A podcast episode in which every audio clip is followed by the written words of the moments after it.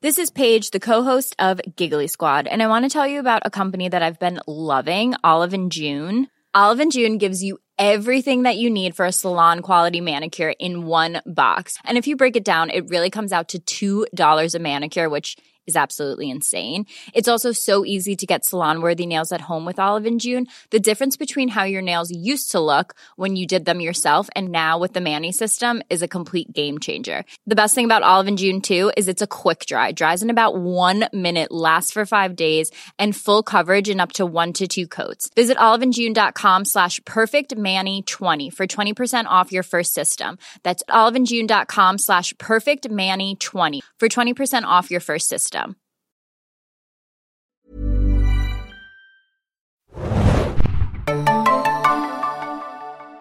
Herzlich willkommen, liebe Serienjunkies, zu einer neuen Ausgabe des Serienbiz Podcasts. Mein Name ist Hanna und wir haben heute ein spannendes Thema. Es geht um Streaming, es geht um Stream Wars, glaube ich, wird ja auch oft benutzt. Es geht darum, was passiert gerade im Markt, was ist passiert im Markt und vor allem, wo wird es hingehen. Und ich habe einen besonderen Gast bei mir im Büro äh, sitzen, bei mir im Studio sitzen. Stell dich doch einmal bitte selber vor. Ja, hallo Hanna, hallo Serienjunkies, hallo Zuhörer. Äh, ich bin Florian äh, von der Firma Gold Media aus Berlin und wir ähm, kennen uns so ein bisschen aus in der Streaming-Welt, ähm, da wir seit einigen Jahren ähm, in der Medienforschung aktiv sind und eben diesen Bereich ganz spezifisch untersuchen und eine eigene Messmethode oder ein eigenes Messportal aufgebaut haben, was sowas ähnliches produziert wie Einschaltquoten, aber dann eben nicht fürs Fernsehen, wie man das kennt, sondern ähm, für die Streamer-Abo-Dienste im Wesentlichen, also Amazon, Netflix und die altbekannten. Genau, wir haben uns ja auf der Republika kennengelernt dieses Jahr. Ihr hättet da auch den, eine schöne Präsentation auch gehalten. Ich weiß gar nicht, ich müsste eigentlich vorweg fragen. Dürfen wir die auch veröffentlichen, eigentlich für die User? Oder?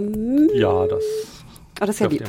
Ja, super. Also dann schon mal vielen Dank vorweg. Äh, zu diesem Artikel werden wir dann auch die Präsentation ähm, äh, einbinden. Dann könnt ihr euch nochmal direkt an der Präsentation auch durch unser Gespräch hangeln.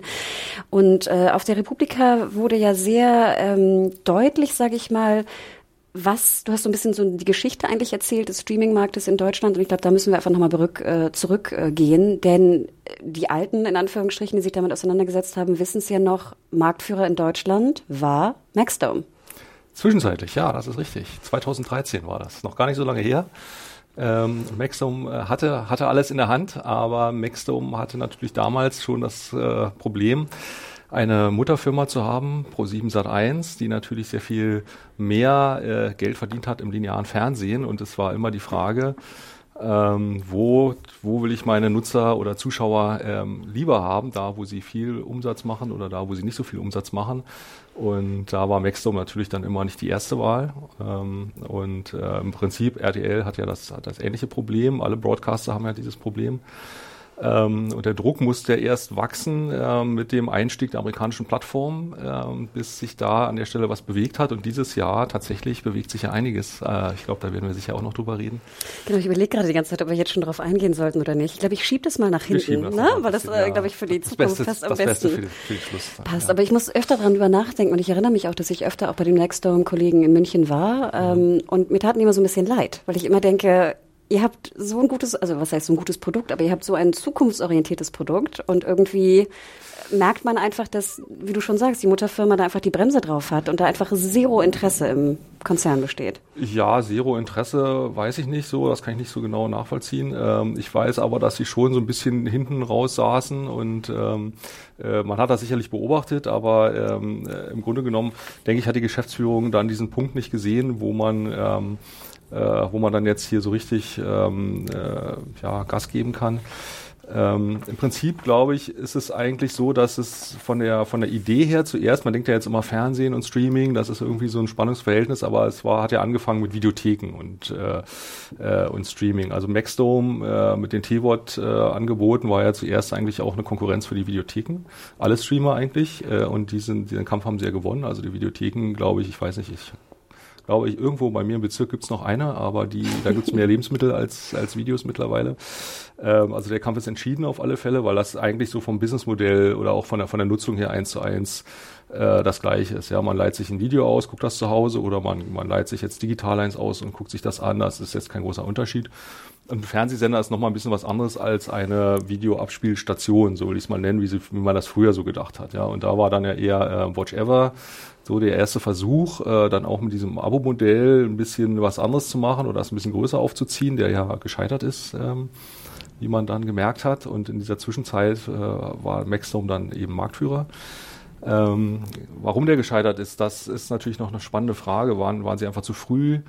Äh, war das Businessmodell, also dass jetzt Leute Geld bezahlen, nochmal extra für ein Abo, das war natürlich sehr unbekannt damals, ähm, konnte man die Leute nicht so aktivieren, ich weiß es gar nicht. So Als genau. Serienjunkie würde ich natürlich immer sagen, es hing auch am Content, ne? Maybe, maybe. Das war natürlich ja. der Pro7, ne, Output-Deal-Content auch, der ja. da reingeflossen ist, äh, auch verspätet, soweit ich mich erinnere. Ne? Also ein Tick nach da, den. Dazu bin ich zu jung, das kann ich nicht mehr erinnern. nee, aber das ähm, ja, ist natürlich ein spannendes Thema. Jetzt finde ich aber natürlich ganz spannend, denn wir alle wissen, die sich mit dem Thema auseinandersetzen, äh, speziell die Amerikaner, also Netflix und Amazon, sind ja sehr sparsam, was Zahlen angeht. Und da kommen genau. natürlich Unternehmen wie ihr. Genau, äh, sind, sind natürlich, wir ganz froh drüber. Ich wollte gerade sagen, oder? Wenn die jetzt mal sagen würden, wir veröffentlichen Zahlen, dann ja, so, so habe ich auch gedacht am Anfang. Ich dachte, was Schlimmste, was uns passieren kann, ist, wenn, wenn die Streamer jetzt anfangen, Zahlen zu veröffentlichen. Und Netflix tut es ja jetzt auch für UK tatsächlich. Wir haben eine Top 10 neulich gelesen, die auch Ach, sehr wirklich? interessant ist. Ja. verpasst. Komplett. Ja, komplette Top 10 haben sie für, den, für einen Monat mal rausgegeben. Ähm, und da riefen unsere Kunden natürlich gleich an und haben gesagt, stimmt das auch, was die da sagen und so? Weil mir ist, also wir reden ja dann auch viel mit Streaming-Diensten und Plattformen und viele sind ja auch bei uns Kunde und wir fragen uns natürlich dann auch warum und kriegen das dann auch mit der Zeit raus. Ähm, weil das Grundproblem der Streamer ist ja, sie haben irgendwo einen Server stehen und da gehen dann die Streams runter. So. Und dann sehen sie, dass irgendein Gerät sich eingeloggt hat und da ein Stream rausgegangen ist. Und dann wissen sie aber gar nicht, wer guckt das eigentlich? Ist das derjenige, der den, der die, äh, das Abo abgeschlossen hat? Ist das irgendjemand anders? Wie viele Leute sind da? Wer sitzt da vor dem Monitor? Ist das einer, zwei, drei oder vier? Und ähm, dann kommt man so vom, von Höckchen auf Stöckchen und merkt auf einmal, dass die Streamer, von denen man ja annimmt, dass sie alles wüssten, weil sie alle Daten haben, dass sie eigentlich sehr, sehr wenig wissen. Wirklich, auch Netflix, wo auch wir Netflix, alle wissen, super datendriven. Ja, ich war also ich weiß nicht, hast du einen Netflix-Account? Kriegst du mal so eine E-Mail mit Vorschlägen für dich? Klar. Ja, grauenhaft. Ich, ich kriege immer so Vorschläge, da habe ich mal einen Film so angeschaut und drei Tage später kommt so ein Newsletter, da ist was für dich, guck mal, diesen muss ich dir anschauen. Dann denkt ja. man sich, nicht so schwierig eigentlich rauszufinden, dass ich das schon gesehen habe. Ja. Ich wollte gerade sagen, es wundert mich nämlich, weil früher hieß es noch, als die auf den Markt kamen, wie toll der Netflix-Algorithmus war. Und ich immer dachte, also für mich ist er nicht gut. Nee, das, ich kenne jetzt auch wenig Leute, die den wirklich sehr gut finden und ähm, ich glaube auch nicht, dass er sehr gut funktionieren kann, weil er eben auch Netflix natürlich steuert. Netflix will ja auch gerne, dass bestimmte Formate geschaut werden und vielleicht andere werden jetzt eher nicht so stark promotet. Also man hat schon den, Eigen, den Eigenproduktionsanteil äh, und da kommen wir jetzt auf die Top 10 zu sprechen, was sehr interessant ist. Der Eigenproduktionsanteil wird sehr stark gepusht und die Top 10, die sie rausgegeben haben, sie haben irgendeine Metrik gefunden, in der diese Top 10, glaube ich, fast ausschließlich aus Originals besteht. Na gut, aber dann kann ich es schon nicht mal ernst nehmen. Also, das kann man auch eigentlich nicht ernst nehmen. Ja. Also deswegen, vielleicht, genau, ich wollte dich nicht unterbrechen, aber ja, ich glaube, Fazit ist, wir alle wissen, wenn man sich sich auf seine Startseite anschaut, dass da einfach die Hälfte sind Originals. Genau. Ne? Die werden gleich am Anfang reingeballert. Dann gibt's noch die Fake Originals, ne? die Deutschland premieren, ja. die sozusagen so deklariert sind, aber natürlich keine sind. Und was mich immer stört zum Beispiel ist, wenn ich irgendwie eine zweite Staffel von Outlander gesehen habe, möchte ich natürlich sofort eine Mail kriegen, wenn mhm. die dritte endlich drin mhm. ist. Kriege ich nicht. Schwierig, ja. Wo ich denke, das ist doch, da warte ich drauf. Das müsst ihr doch wissen, dass ich die weggebinged habe und ich möchte sie weitergucken. Man wundert sich, ja. Ich kann das auch nur von der Seite sehen. Ich kann nicht reingucken bei Netflix. Ähm, ich sehe das auch nur von außen und ähm, stelle mir dieselben Fragen. Aber für euer ähm, Wirtschaftsmodell dann, was bietet ihr dann an? Ihr habt eigene Server, die das alles tracken oder wie muss ich mir das vorstellen? Ja, also wir ziehen einige Daten halt von den Plattformen äh, runter. Ähm, das kann ich jetzt natürlich nicht so genau erzählen, was und wie das funktioniert, ähm, damit wir das morgen auch noch können. äh, und ist aber nicht illegal. Und ähm, zum anderen ist es so, dass wir über sehr, sehr umfangreiche Marktforschungsaktivitäten ähm, herausfinden, was die Leute dann sich anschauen und ähm, wir machen das so, dass wir rollierend jeden Tag äh, Leute befragen, was sie geschaut haben gestern und äh, kumulieren das dann so auf. Aber es sind Befragungen? Das sind Befragungen, genau. Aber es sind 170.000 Interviews pro Jahr, die wir durchführen. Okay. Also das ist, wir machen das über die Masse eigentlich. Nur für Deutschland oder auch? Wir machen Deutschland und UK. Okay, deswegen UK. Ja. Genau, weil du erwähntest ja schon die Top 10, die von Netflix rausgebracht wurde. Ich fand ja ganz interessant, es gab neulich eine Studie, Anfang des Jahres, glaube ich, habe auch mir aufgeschrieben, von wem sie kam. Du wirst diese Unternehmen kennen. Ich bin da ja nicht so tief in der Baby. Statistik drin. Ich habe es mir auch, glaube ich, irgendwo notiert. Jumpshot, meine ich, kann das sein? Ja, habe ich ähm, noch nie ähm, gehört. Kann auch sein, dass ich das irgendwie falsch notiert habe. Jedenfalls ging es darum, das fand ich ja wirklich äh, Wahnsinn, wie auch immer jetzt diese Zahlen zusammengekommen sind. Aber es ging darum, wie viele Minuten die US-Netflix-Zuschauer auf welche Serien sie die meisten mhm. Minuten ja. verbringen. Und klar, natürlich muss man vorweg auch sagen, Serien, die zehn Staffeln haben, werden natürlich minutenmäßig höchstwahrscheinlich mehr geguckt als eine Serie, die nur drei Staffeln hat oder eine. Das Interessante war nur, und ich fand, das war echt ganz schön erschreckend, dass äh, natürlich äh, also für uns logisch, in Deutschland natürlich eher nicht so beliebt, aber Office US war an eins, Super wo ich immer denke, wie können wir die so schlecht behandeln, die Serie? Ich, und wir haben ich, ich liebe sie. Ich verstehe es nicht, warum es sie nirgendwo gibt in Danke. Deutschland. Der und ORF hat sie mal rausgebracht mit einer schrecklich deutschen Synchronisation. Du kannst sie ja noch nicht mal richtig auf, auf DVD oder VOD kaufen. Ich ja. weiß noch, wie wir sie kaufen wollten. Und deswegen ist es witzig, dass du die auch so gern magst, weil ich kann absolut verstehen, dass das die meistgeschauteste Serie ist, absolut. weil es einfach, ich habe auch manche Folgen schon 17 Mal gesehen. Ja, ist genial. Das ist, bei uns im Büro, alle lieben The Office. Keiner versteht, warum das nirgendwo auftaucht. Genau. Und wir haben echt oft gefragt, und ich glaube, es hat auch irgendwelche Lizenzgeschichten, aber es ist auch eigentlich so ein bisschen unverständlich. Und ich meine, ich glaube, viele Deutsche dachten auch, okay, wir haben ja ähm, Stromberg, ne, was ja eigentlich genau. so ein bisschen die, ne, die Adaption ist, die ja. deutsche vom eigentlichen englischen Original. Ähm, aber im Endeffekt absolut unverständlich. Und ich finde jetzt sozusagen, dann dachte ich, okay, dann lese ich mal weiter, weil es könnte sein, ich kann es verstehen, warum ja. Leute in USA das auf jeden Fall minutenmäßig am längsten schauen. Denn dann ging es natürlich weiter mit äh, Friends und Parks mhm. and Rec. Und das sind für mich auch alles wieder so diese Serien. Du willst ja auch nach der Arbeit nicht jetzt irgendwie den super Anspruch manchmal sehen, sondern einfach dich so ein bisschen mal berieseln lassen. Und dann geht man ja vielleicht auch gerade in dem Riesenangebot von allem zurück auf das, was man geliebt hat früher. Natürlich. Naja, aber die Liste geht natürlich weiter mit Parks and Rec, dann kommt Grey's Anatomy, New Girl, etc. Und es war sehr auffällig, dass sehr wenig Originals dabei waren von ja, Netflix. Das finden wir auch sehr komisch, wenn wir die Top Ten von Netflix uns anschauen und da sehr viele Originals sehen. Und es ist ja so, dass auch Netflix natürlich eine sehr große PR-Maschine ist. Ähm, das haben sie ja früher, als sie angefangen haben, sie jetzt perfekt bespielt mit äh, House of Cards und dieser, dieser großartigen Story, dass sie halt, ähm, das haben sie ja vielleicht auch tatsächlich geschafft, dieses einfach dieses horizontale Erzählen populär gemacht haben, dass sie auf einmal jetzt Folgen haben mit 40 Minuten, 50 Minuten in Kinoqualität und so. Das sind ja ganz, ganz klare Errungenschaften, die, die jetzt auch keiner mehr missen möchte. Obwohl ähm, ja vorher auch HBO dies schon getan hat. Sicherlich, ja, haben sie es jetzt nicht selber erfunden, aber sie haben so sozusagen Enabler, würde ich mal sagen, oder sie haben es in die breite Masse ja, auch schon absolut absolut. stark getragen und haben sehr stark dazu beigetragen. Ähm, und sie haben sich dann immer mit so einem Mythos umgeben und der äh, funktioniert ja auch ganz gut, ja. Und wenn ich jetzt mal gucke in die richtigen Zahlen und sage, das erfolgreichste Ding in Deutschland zum Beispiel ähm, äh, ist ja die Big Bang Theory von Warner. Ja, das ist das, was, äh, was auf allen Plattformen am besten läuft. Ja, es läuft auf Maxdome am besten, es läuft auf Amazon wie geschnitten Brot und bei Netflix auch. Wo ist da die Story? Da ist ja keine Story. Netflix wird ja niemals hingehen und sagen, hallo, wir haben hier einen Warner-Titel, der läuft super. Ja, das wird ja keiner machen. Warum auch? Also braucht es uns, die dann sagen, das ist aber so. Ja. Aber apropos PR-Maschinerie, weil das ist auch etwas, wo wir sehr, sehr gerne auch redaktionell irgendwie beim Lunch mal drüber reden. Äh, kurze, kurzer Hinweis noch, liebe äh, Zuhörer, es, äh, es regnet und stürmt gerade hier in Berlin. Also nicht wundern, falls ihr Regen und Blitze und äh, Donner hört. Stürmische Zeiten in der genau, Genau. Man kann es nicht anders sagen. Disruption. Disruption überall. Genau, und da gab es ja auch die PR, ähm, ähm, die PR von Netflix hat ja auch um sich geschlagen. Das liebe ich ja auch immer. Wir geben keine Zahlen preis, aber wir geben mhm. dann mal eine Zahl preis, ne? die dann genau. so, jeder schreibt passt. sie, wir schreiben sie auch natürlich. Ne? natürlich. Ne? Und kritisch wird das immer überall abgeschrieben. Na, ich glaube, wir waren schon ein bisschen kritisch. Sehr gut. Was aber, glaube ich, auch manchmal sind wir vielleicht auch zu kritisch, wer weiß. Aber ich erzähle noch mal kurz, worum es eigentlich geht. Es geht natürlich um die Netflix-Aussage, dass Bird Box, mhm. der Film mit Sandra Bullock, der letzte Weihnachten rauskam, angeblich von 80 Millionen Usern geschaut wurde. Und es gab ja. verschiedene Ebenen sozusagen. Ne? Es geht ja auch immer darum, wie schnell werden äh, Inhalte geschaut, also ja. innerhalb von sieben Tagen, innerhalb von zwei Wochen, bla bla bla. Und da waren wirklich, ich erwähne mal ein paar, da war halt also sozusagen Birdbox 80 Millionen, dann gab es äh, You und Sex Education, die beiden Serien, jeweils 40 Millionen mhm. angeblich. Mhm. Ich glaube auch, wenn ich es statistisch mal angeschaut habe, man muss 70 Prozent der Folge mindestens geschaut mhm. haben und ich glaube sogar 70 Prozent der Staffel. Aber ja, das, ne, so, also so 70 Prozent. Also finde ich einen ganz guten Wert. Mhm. Es geht nicht um die ersten Sekunden oder so.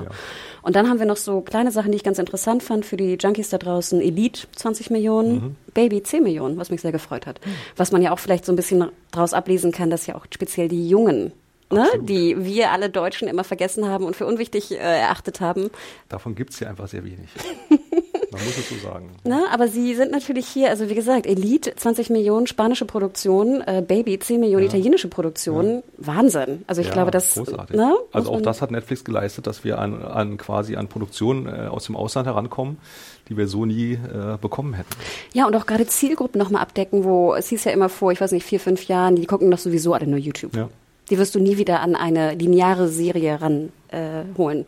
Und mit 13 Reasons Why, genau. Aber okay, interessant. Ja. Was Aber das, das spiegelt auch so unsere, unsere Erkenntnis. Also Bird Box ist auf alle Fälle der erfolgreichste Film, den wir da äh, jemals gemessen haben. Also okay. auch UK und Deutschland äh, durch die Hab, Decke. Habt ihr eine Zahl für UK und Deutschland, falls du sie weißt? Ja, so wir haben eine, aber ich weiß sie leider nicht auswendig. Mhm. Gehen auch so Social Media Posts mit rein bei euch in die? Nee, nee, nee. Also ihr guckt nicht bei Net, äh, bei nein. Twitter oder nein, Insta, nein, weil das fand ich ja auch ganz interessant, ne? Dass da ja das auch, sag ich mal, von Netflix vielleicht auch ganz schlau gepusht wurde, dass diese ja, Debatte. Ja, ne? auf alle Fälle. Also ich, äh, für uns ist das, sind das ja Kanäle, die, die für, fürs Marketing natürlich einzahlen, genauso wie eben Straßenbahnwerbung oder ich komme jetzt hier jeden Morgen äh, ins Büro gefahren mit der, mit der S-Bahn und dann fahre ich so am Alexanderplatz vorbei und da sehe ich immer die riesen Billboards äh, und dann steht da meistens irgendwie Amazon Beat oder, äh, oder äh, Netflix-Serie mhm. und das wird immer sehr groß beworben. So. Und dann äh, fragen wir uns natürlich, wenn jetzt ein Erfolg da ist für so ein Original, ähm, wie viel Prozent ist eigentlich jetzt, dass dieses ein gutes Original ist und wie viel Prozent ist eben diese, diese große Maschine, die da irgendwie im Marketing läuft von, wir tun das an die erste Stelle äh, in unserem Vorschlagsregal, wir zeigen das eben nicht im Algorithmus nur den Leuten, die das mögen würden, sondern wir sind ziemlich sicher, dass das verdammt jeder, äh, der das anschaltet, zu sehen kriegt und wir hauen die ganze Stadt voller Plakate und das hat eben auch eine Power, die dann einzahlt eben auf die Abrufzahlen. Ja, insofern ist das immer so ein bisschen komplexer. Genau, ich glaube, es gibt ja auch Veröffentlichungen schon auch in USA, wie groß der, das Mediavolumen eigentlich ist von Netflix. Das Netflix einer der höchsten. Auf alle ne? Fälle. Und sie würden nicht Big Bang Theory bewerben. Das glaube ich auch ziemlich sicher. Obwohl ja. sie damals auch, glaube ich, als sie gestartet sind in Berlin, habe ich ganz viele Plakate gesehen damals. Ich glaube, drei Viertel aller Plakate in Berlin waren Netflix-Plakate. Das habe ich auch noch nie gesehen, ja, so ein ja. Mediendruck.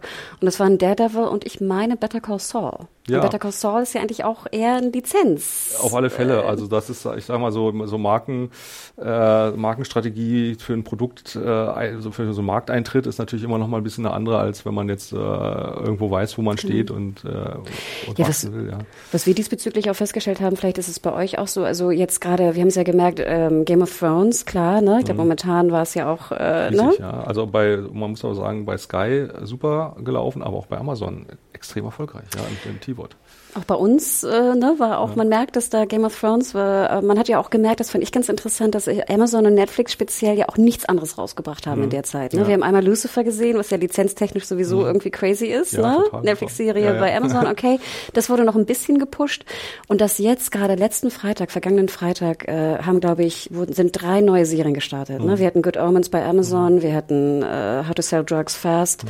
und wir hatten noch eine When They See Us, genau, jetzt für Deutschland eher vielleicht nicht so relevant. Und das Krasse fand ich, und ich weiß nicht, ob ihr das auch feststellt, ich finde gerade dieses, natürlich, das fällt auch zusammen damit, dass natürlich die Folgen in einem Blog veröffentlicht mhm. werden, aber dass diese kurzen Buzz-Serien mhm. auch immer kürzer werden.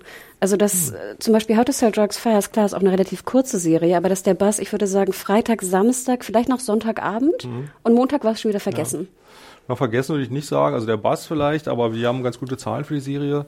Also sie wird schon geschaut. Ähm, ist, was wir aber sehen, ist natürlich, dass die deutschen Serien sowieso äh, nicht wie die amerikanischen mit äh, jede Staffel 24 Episoden und dann jedes Jahr zwei neue Staffeln. Das ist nicht das, das ist nicht die Pace gut, in Deutschland. Eine Staffel, ja. ne? Wir machen eine Staffel und die hat dann sechs oder sieben Folgen. So, das ist eigentlich so die, die Hausnummer für, für deutsche Produktion. Ne? Genau, aber jetzt auch für die für die US. Ich meine, Network produziert ja immer noch 22 ne, in USA. Also das müssen sie ja, ja auch. Ne? Wenn, ja. aber ja, du hast natürlich recht. Aber ja, das fand ich fand ich ganz interessant. Willst du eine Zahl verraten, was ihr gemessen habt für Heute Drugs? Ich äh, hätte, hätte mich better, besser vorbereiten sollen. Ich habe es wirklich nicht im Kopf. nee, ich habe auch, ich hab auch dich nicht, ich habe dir wenig Info gegeben. Ja. Also das äh, tut mir auch leid für mich. Aber vielleicht können wir es ja nochmal nachtragen. Ich kann vielleicht, äh, wenn ihr so eine Beschreibung habt oder so, dann können wir das vielleicht reinschreiben. Das wäre super Für die Leute, die das interessieren. Also genau. bitte nachlesen auf der Beschreibung, die jetzt unter diesem Podcast auftaucht. Ja, Tease. Dann erfahrt ihr die Zahl. Genau, die Zahl steht im Tease. Dann kurze Frage diesbezüglich noch. Habt ihr denn auch ein einen höheren Abruf von How to Sell Drugs gemessen für UK? Weil die große Frage ist ja, die deutschen Originals, die jetzt auch Netflix mehr produziert, ne? dieses ja. Jahr werden ja noch vier, glaube ich, kommen, wenn ja. ich es richtig in Erinnerung habe. Werden die auch von UK geschaut oder ist es so ein bisschen ferner liefen? Ja, äh, es kommt drauf an. Also ähm, manche gehen ganz gut, äh, auch in UK, manche eben nicht. Äh, ich muss dazu sagen, dass wir UK erst seit äh, Januar machen, also hm. für sagen wir mal, rückwirkend nicht allzu viele Daten haben, aber was wir jetzt sehen, ist eben, dass manche UK-Sachen halt auch in Deutschland ganz gut laufen. Also ähm, äh, da gibt's ja so ähm, Bodyguard. Grand Tour, Bodyguard, so solche mhm. Sachen, die laufen nicht so gut wie in UK, ja, ein bisschen schlechter, mhm. aber auf alle Fälle tauchen die auch hier in so Top-Rankings auf bei okay. uns. Und es ist eigentlich genauso andersrum. Also unsere lokalen Produktionen, also Pastewka ist jetzt sehr deutsch, ja, muss man sagen. Das wird, wird jetzt auch, ähm, ja, das ist vielleicht auch ein bisschen schwierig. Ähm, aber so eher international angelegte Sachen, die, die vielleicht auch ein bisschen austauschbarer sind, die laufen halt auch eben schon gut. Ja. Ich musste sehr lachen. In der Präsi, auch noch ein Tease, mhm. ist auch eine, äh, eine schöne Grafik drin, wie alt die Leute sind, die bestimmte mhm. Serien schauen. Ja, ja. Ich musste ein bisschen lachen bei Pastewka. Ja, was hast du erwartet? das sind die Pastewka-Fans die kennen ihn noch von äh, Sat 1. Adam guckt auch gern Pasewka. Der fällt, glaube ich, nicht in die Alterszielgruppe, aber ja, also schaut da gerne auch mal rein. Ne? Gerade die, die Alter, Mann, Frau oder so demografischen ne, Werte fand ich genau. äh, sehr, sehr interessant. Aber ähm, sag mir noch einmal ganz kurz, wenn jetzt ein Unternehmen, du meintest ja vorhin, du sprachst von Unternehmen, die Kunde sind bei euch mhm. und über euch das Tracking machen. Mhm. Sind denn jetzt Netflix und Amazon und Sky Kunden bei euch, wenn du es sagen darfst, oder nicht? Also ihr müsst Teilweise. ja. Ich darf es jetzt nicht genau sagen, na, aber genau. einige von diesen sind bei uns Kunden. Aber das ist ja schon auch schwierig, ne? Teilweise. Naja, wir sind Dienstleister und äh, wir bieten halt diese Plattform an, die kann jeder abonnieren und äh, das tut sich jetzt eigentlich auch nicht weh oder so. Ja. Ja, super. Dann kommen wir mal zum nächsten Teil, eigentlich der Eingangsteil, den ich äh, ansprechen wollte mit ähm, Maxstorm. Da bin ich fast so ein bisschen ins äh, durch, Durcheinander gekommen. Mhm. Das Interessante finde ich ja, ihr habt auch äh, einmal versucht äh, darzustellen, wie die Marktanteile verteilt sind mhm. in Deutschland. Finde ja. ich ja auch immer spannend, weil man, da wir, wie gesagt, diese Zahlen ja nicht offiziell haben, sondern nur mhm. von einigen Unternehmen, mhm. ist es ja immer so ein bisschen schwierig festzustellen, äh, wie sind jetzt die Marktteile wirklich mhm. genau. Und da finde ich ganz interessant, von 2019 habt ihr den Marktanteil von äh, Amazon Prime Video mit, äh, ich glaube, es sind 48 Prozent mhm. angegeben. Mhm. Und ähm, natürlich habe ich auch immer das Gefühl, und wir alle wissen das ja selber, Prime Video ist ja auch, sage ich mal, vom Konstrukt her sehr schwierig zu greifen. Mhm. Also, ne, wir alle wissen, für, ich glaube, es sind das 70 Euro, 69, 90 mhm. im Jahr, kann ich mir so viel liefern lassen, wie ich will. Ich glaube, Music ist noch drin, ich glaube, Lesen ist drin, ähm, Audible ist nicht drin, aber ich kann nebenbei halt noch äh, Serien schauen und ich kann natürlich auch in den Prime Store VOD-mäßig mhm. Sachen runterladen und bezahlen. Und die Frage ist natürlich immer von den vielen, vielen Kunden, die ja Amazon angeblich auch hat in Deutschland. Man munkelt mhm. ja teilweise, dass es sozusagen 12 bis 17 Millionen sind, mhm. habe ich so ein bisschen jetzt in den Recherchen gesehen. Wie viele von denen schauen denn wirklich auch Prime Video Serien oder Filme oder Videoinhalte? Das ist eine sehr, sehr komplexe Frage. Und da muss ich jetzt leider ein bisschen ausholen, weil okay. ähm, äh, diese Marktanteile, wir haben diese Marktanteile mal eingeführt, weil wir ja auch ähm, uns vor dieser Videogeschichte mal mit Fernsehen beschäftigt haben und im Fernsehen ist ja Marktanteil alles ähm, und oder also nicht alles, aber ein sehr, sehr wichtiger Indikator. Und wir wollten das gerne halt überführen in diese Videogeschichte so. Und dann für den Marktanteil muss man natürlich erstmal wissen, was ist der Markt. Ja, dann muss man einfach eine Auswahl treffen, welche Anbieter nehme ich mit rein und welche nehme ich nicht mit rein. Das ist auf unserer Plattform so geregelt, dass die Kunden selber sich das zusammenklicken können, äh, was sie glauben, was ihr Markt ist. Da sind wir sozusagen aus der Verantwortung raus. So. Aber äh, wie im Valomaten. Genau, wie im Valomaten. so. Aber es ist eben so, oder genau, man kann so lange klicken, bis man Marktführer ist. Ja. Sehr schön für die Präsentation dann genau. intern. Ähm, aber es ist eben so, dass als wir diese, äh, als wir diese Messung ähm, uns ausgedacht haben, haben wir natürlich auch, uns auch gefragt, was ist eigentlich der Markt?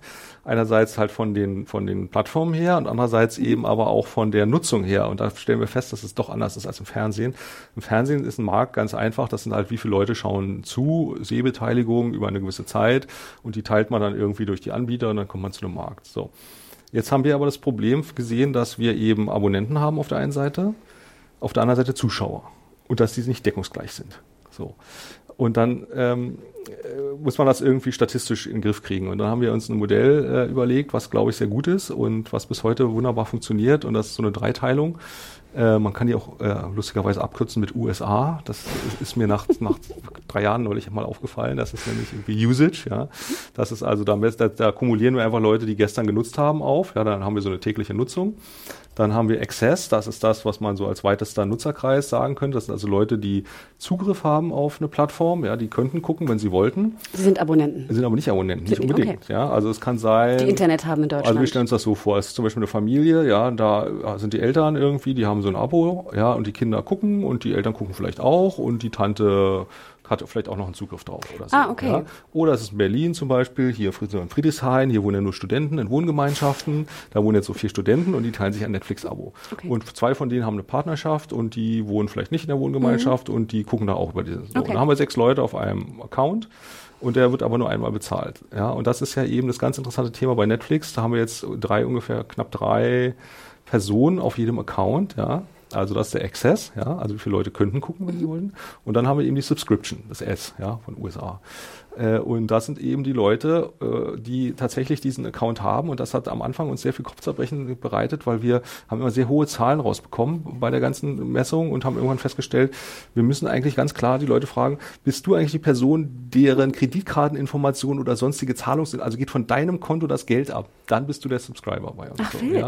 okay. Ja, und so, so muss man wirklich sehr, sehr hart äh, äh daran gehen, um rauszufinden, wie viel äh, Subscriber da sind. Und aus dem Verhältnis halt dieser, ähm, dieser drei KPIs kann man jeweils Marktanteile berechnen. Und das Interessante ist, Amazon ist ja damals sehr geschickt vor Netflix in Deutschland aufgeschlagen knapp vom Netflix. Ich weiß gar nicht, es ging, glaube ich, um Monate.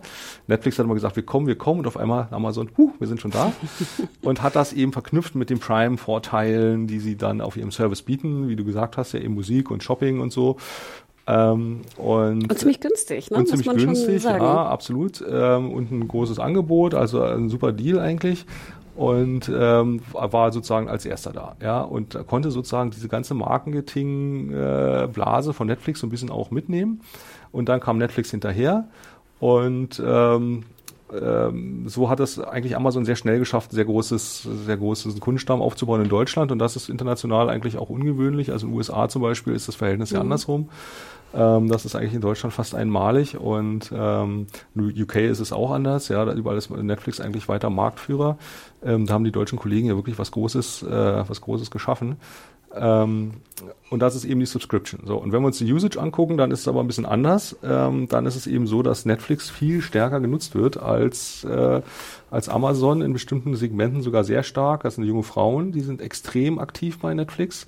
Also Riverdale, so, ja, Grey's Anatomy, so dieser ganze Bereich. You, wird, you das wird alles sehr stark äh, nachgefragt. Und äh, Amazon-Zuschauer sind älter auf alle Fälle. Netflix-Zuschauer sind im Schnitt jünger. Vielleicht gleich mal dazu, das fand ich mich auch ganz interessant. Und zwar hat äh, in der Prise stand dann drin, dass es Subscriptions in Deutschland 22 Millionen gibt. Mhm. Und danach kann man ja dann an den Prozentsätzen. Nein, nein, das kann, das kann, haben, die Leute haben ja mehrere Subscriptions. Genau, aber ich kann ja ungefähr dann sagen, wie viele Subscriber es gibt pro Kanal. Das wollte ich sagen ja. damit. Ne, wenn ihr sagt, es gibt 22 ja. Subscriptions. Mhm. Ne? Das sind jetzt nicht Personen, sondern es sind ja. nur Kreditkarteninhaber, die genau. zahlen. Ja. Dann kann ich ja trotzdem sagen, wie viele Kreditkarteninhaber die zahlen, die jeweiligen Plattformen haben. Ja, das kann man mehr oder weniger ausrechnen. Na? So. Und da fand ich ja ganz interessant, dann komme ich nämlich auf den Wert, wer weiß, mhm. ob der äh, noch aktuell ist, aber von der Prisi von damals, dass ähm, Prime Video 11 Millionen Subscribers hat. Mhm. Das ist ein bisschen weniger sind es tatsächlich. Also es ist, jetzt ist natürlich die Frage, was ist in der einen Zahl drin, was in der anderen. Wir haben sozusagen, äh, wir haben ja auch äh, D-Zone zum Beispiel in den, in den Subscribern, weil das für uns auch ein typischer Dienst ist, der aber an diesen Marktanteilen, die ich in dieser Präsentation hatte, zum Beispiel Ach nicht so, auftaucht. Ich sagen, ne? Und so muss die man Channels. das alles so ein bisschen, genau, und die Channels und man muss das so ein bisschen runterrechnen. Also tatsächlich kann man es nicht eins zu eins äh, so überführen. Ähm, aber es ist, äh, es ist so, dass es äh, ist ein bisschen geringer der Wert, aber nicht viel. Ja. Würdest du denn sagen, ich habe nämlich das Gefühl, dass Amazon sich relativ, was die, also jetzt für Serienjunkies, mhm. ne? ich gucke ja immer nur aus der Serienjunkie-Sicht, ja. dass es so ein bisschen fast an, an Marktposition eher verloren hat. Und dass sie weniger, sag ich mal, also jetzt aus unserer Sicht, mhm. wie gesagt, investiert haben in, in coolen Content, coolen Serien-Content und sie alles jetzt so ein bisschen wartet auf das große nächste Ding, nämlich Lord of the Rings. Äh, Bibi und Tina hast du vergessen. Klar, für Kinder, ne? Das kommt ja noch. Mit Detlef Book. Ja, nein, und das finde ich auch von den, ja. ja. wenn wir darauf eingehen, die Originals, die. Kinderprogramme, das müssen wir Genau, die, reden, die müssen wir reden. Die Amazon hat, da ist Bibi und Tina ja. mit Abstand die beste Brand, die sie haben. Ja. Absolut. Und, Aber halt, ähm, lass uns, können wir noch einmal ja. kurz auf die Marktanteile kommen? Ja, gerne. Ich habe nämlich noch eine Frage und ich weiß, ich habe sie dir schon auf der Deko, auf der Republika gestellt. Habe ich sie beantwortet? Du meintest, ja, du hast sie beantwortet. Ich war nicht ganz happy mit der Antwort. Ach so, aber ich wollte nicht rumpupen. Dann frag nochmal und ich gucke mal, ob ich dich wieder nicht äh, machen kann. Genau, wir sind ähm, es gibt ja noch, also natürlich jetzt die Marktanteile, ne? Wir mhm. sehen dann Prime Video, Netflix, ihr habt Sky Go und Sky Ticket unterteilt. Mhm. Fand ich auch ganz interessant. Ähm, das sind ja zwei verschiedene Dienste. Also Sky Go ist ja im Prinzip, das ist ja kein Geheimnis, haben im Prinzip fünf Millionen ähm, Abonnenten, weil jeder Sky-Abonnent im Prinzip das nutzen kann. Wir messen aber nur die, die das auch tun. Das ist natürlich deutlich weniger. Genau, weil ich dachte eigentlich, dass, weil ihr habt, genau, Sky Go und Sky Tickets sind unterschiedlich aufgeteilt mit 9,1 und 5,8 Prozent. Mhm.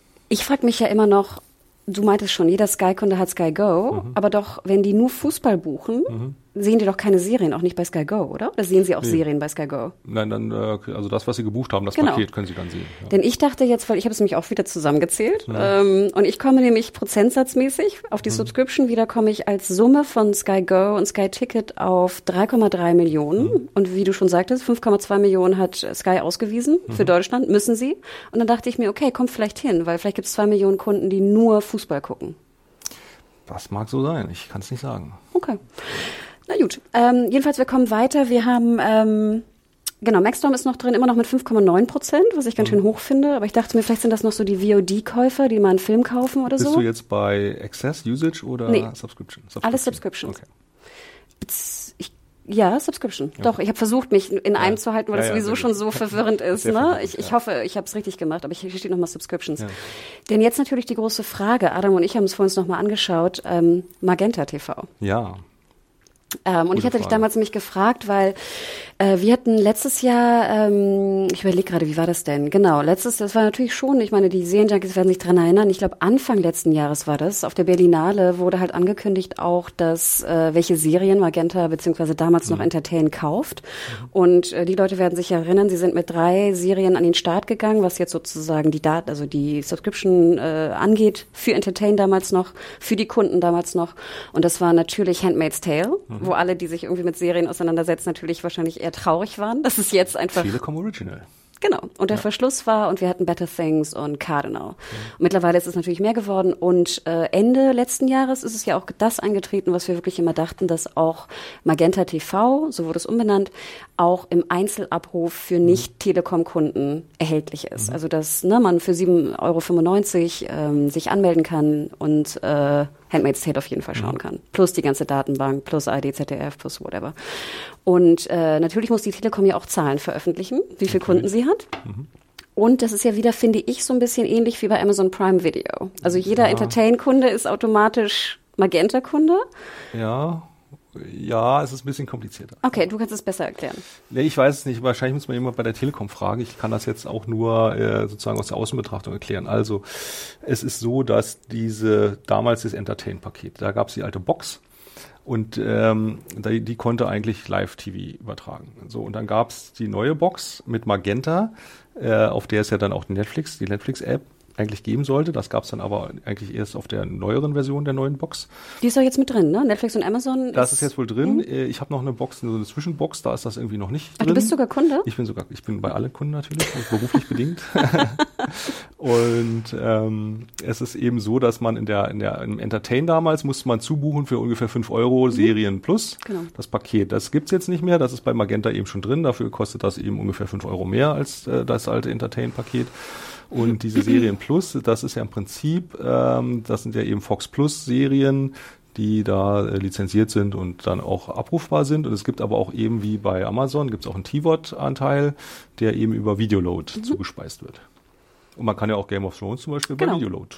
Also die, die, die Aggregator-Thematik, auf die wir später noch zu sprechen kommen, finde ich, hat ja Telekom ganz gut abgedeckt mit Magenta. Absolut. Sie wollen eine Plattform sein und sie haben eine Absolut. schöne Plattform geschaffen. Ne? Und du hast ja wirklich sagen. einer der wenigen, wenn nicht der einzige, der Netflix und Amazon anbietet. Ja, genau. Ne? Also so viel vorweg.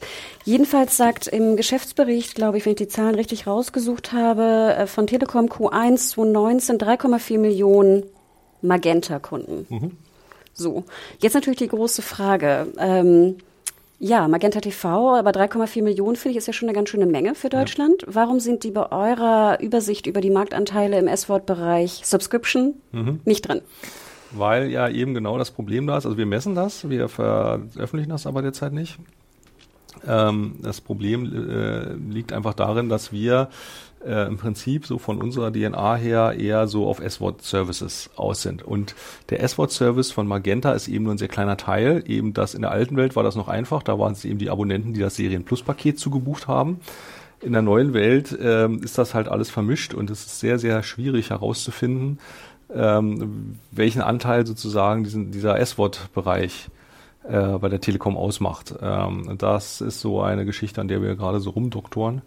Ähm, ich hoffe, wir lösen die bald und ähm, dann haben wir Zahlen, aber die 3,4 Millionen sind natürlich Magenta-Abonnenten, die einfach irgendeine Art von Box äh, abonniert haben, ja, ganz klar.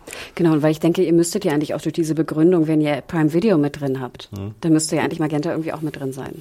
Das ist ja ähnlich, oder? Dass ich einfach nicht weiß bei Prime Video, ob nicht wirklich irgendwelche Dudes einfach nur Pakete bestellen. Nee, das, äh, das unterscheiden wir tatsächlich. Also wir, äh, wir erfassen nur so, die Leute, okay. die tatsächlich das nutzen, um damit Video anzuschauen, weil die Pakete interessieren uns auch nicht. Ja? Also wir haben auch zum Beispiel im Büro ein, ein, ein Amazon mhm. Prime-Abo, um einfach das Porto zu sparen. Mhm, genau, da wird jetzt okay. keiner Video drauf gucken und so einen Account würden wir dann auch nicht mitziehen. Ja. Das heißt, Best Case, liebe Telekom, werdet Kunde bei Gold Media, dann haben wir Zahlen, die man vielleicht veröffentlichen kann?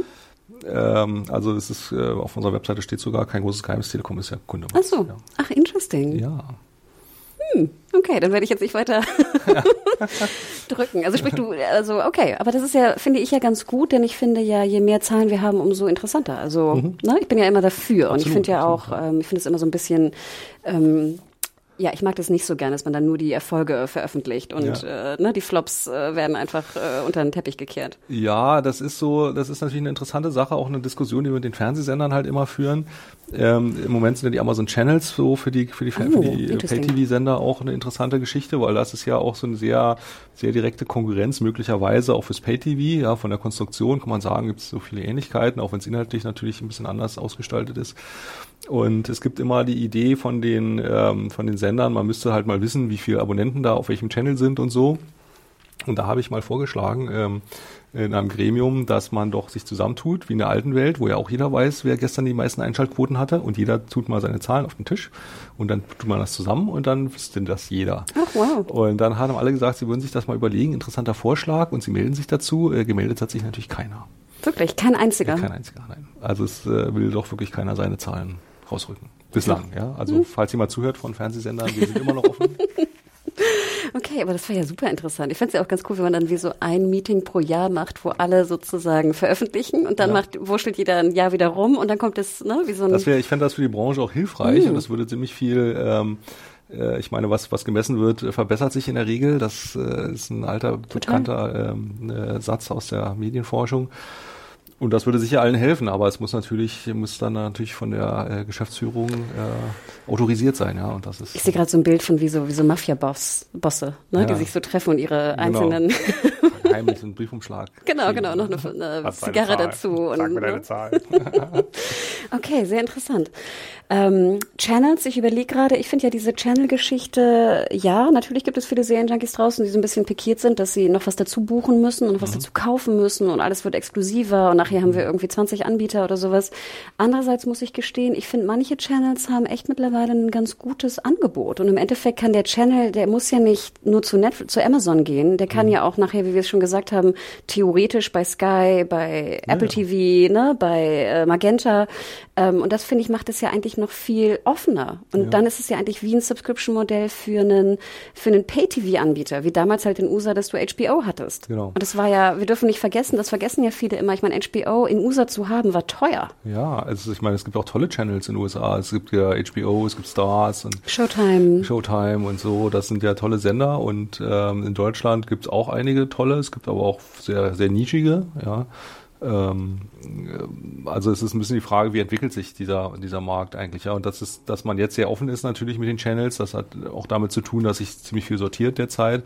Das muss auch nicht immer so bleiben, ja. Das kann sich natürlich, es ist dann einfach Geschäftspolitik, ja, dann kann sich sowas auch wieder ändern. Aber im Moment muss ich sagen, ist es liegt natürlich im Geschmack ähm, der, der Leute, aber wenn man jetzt so, so Sportgeschichten sich anschaut, bei Sky ein Abo, Ich glaube, Sky äh, hat ein, hat APU von 33 äh, Euro pro Kunde.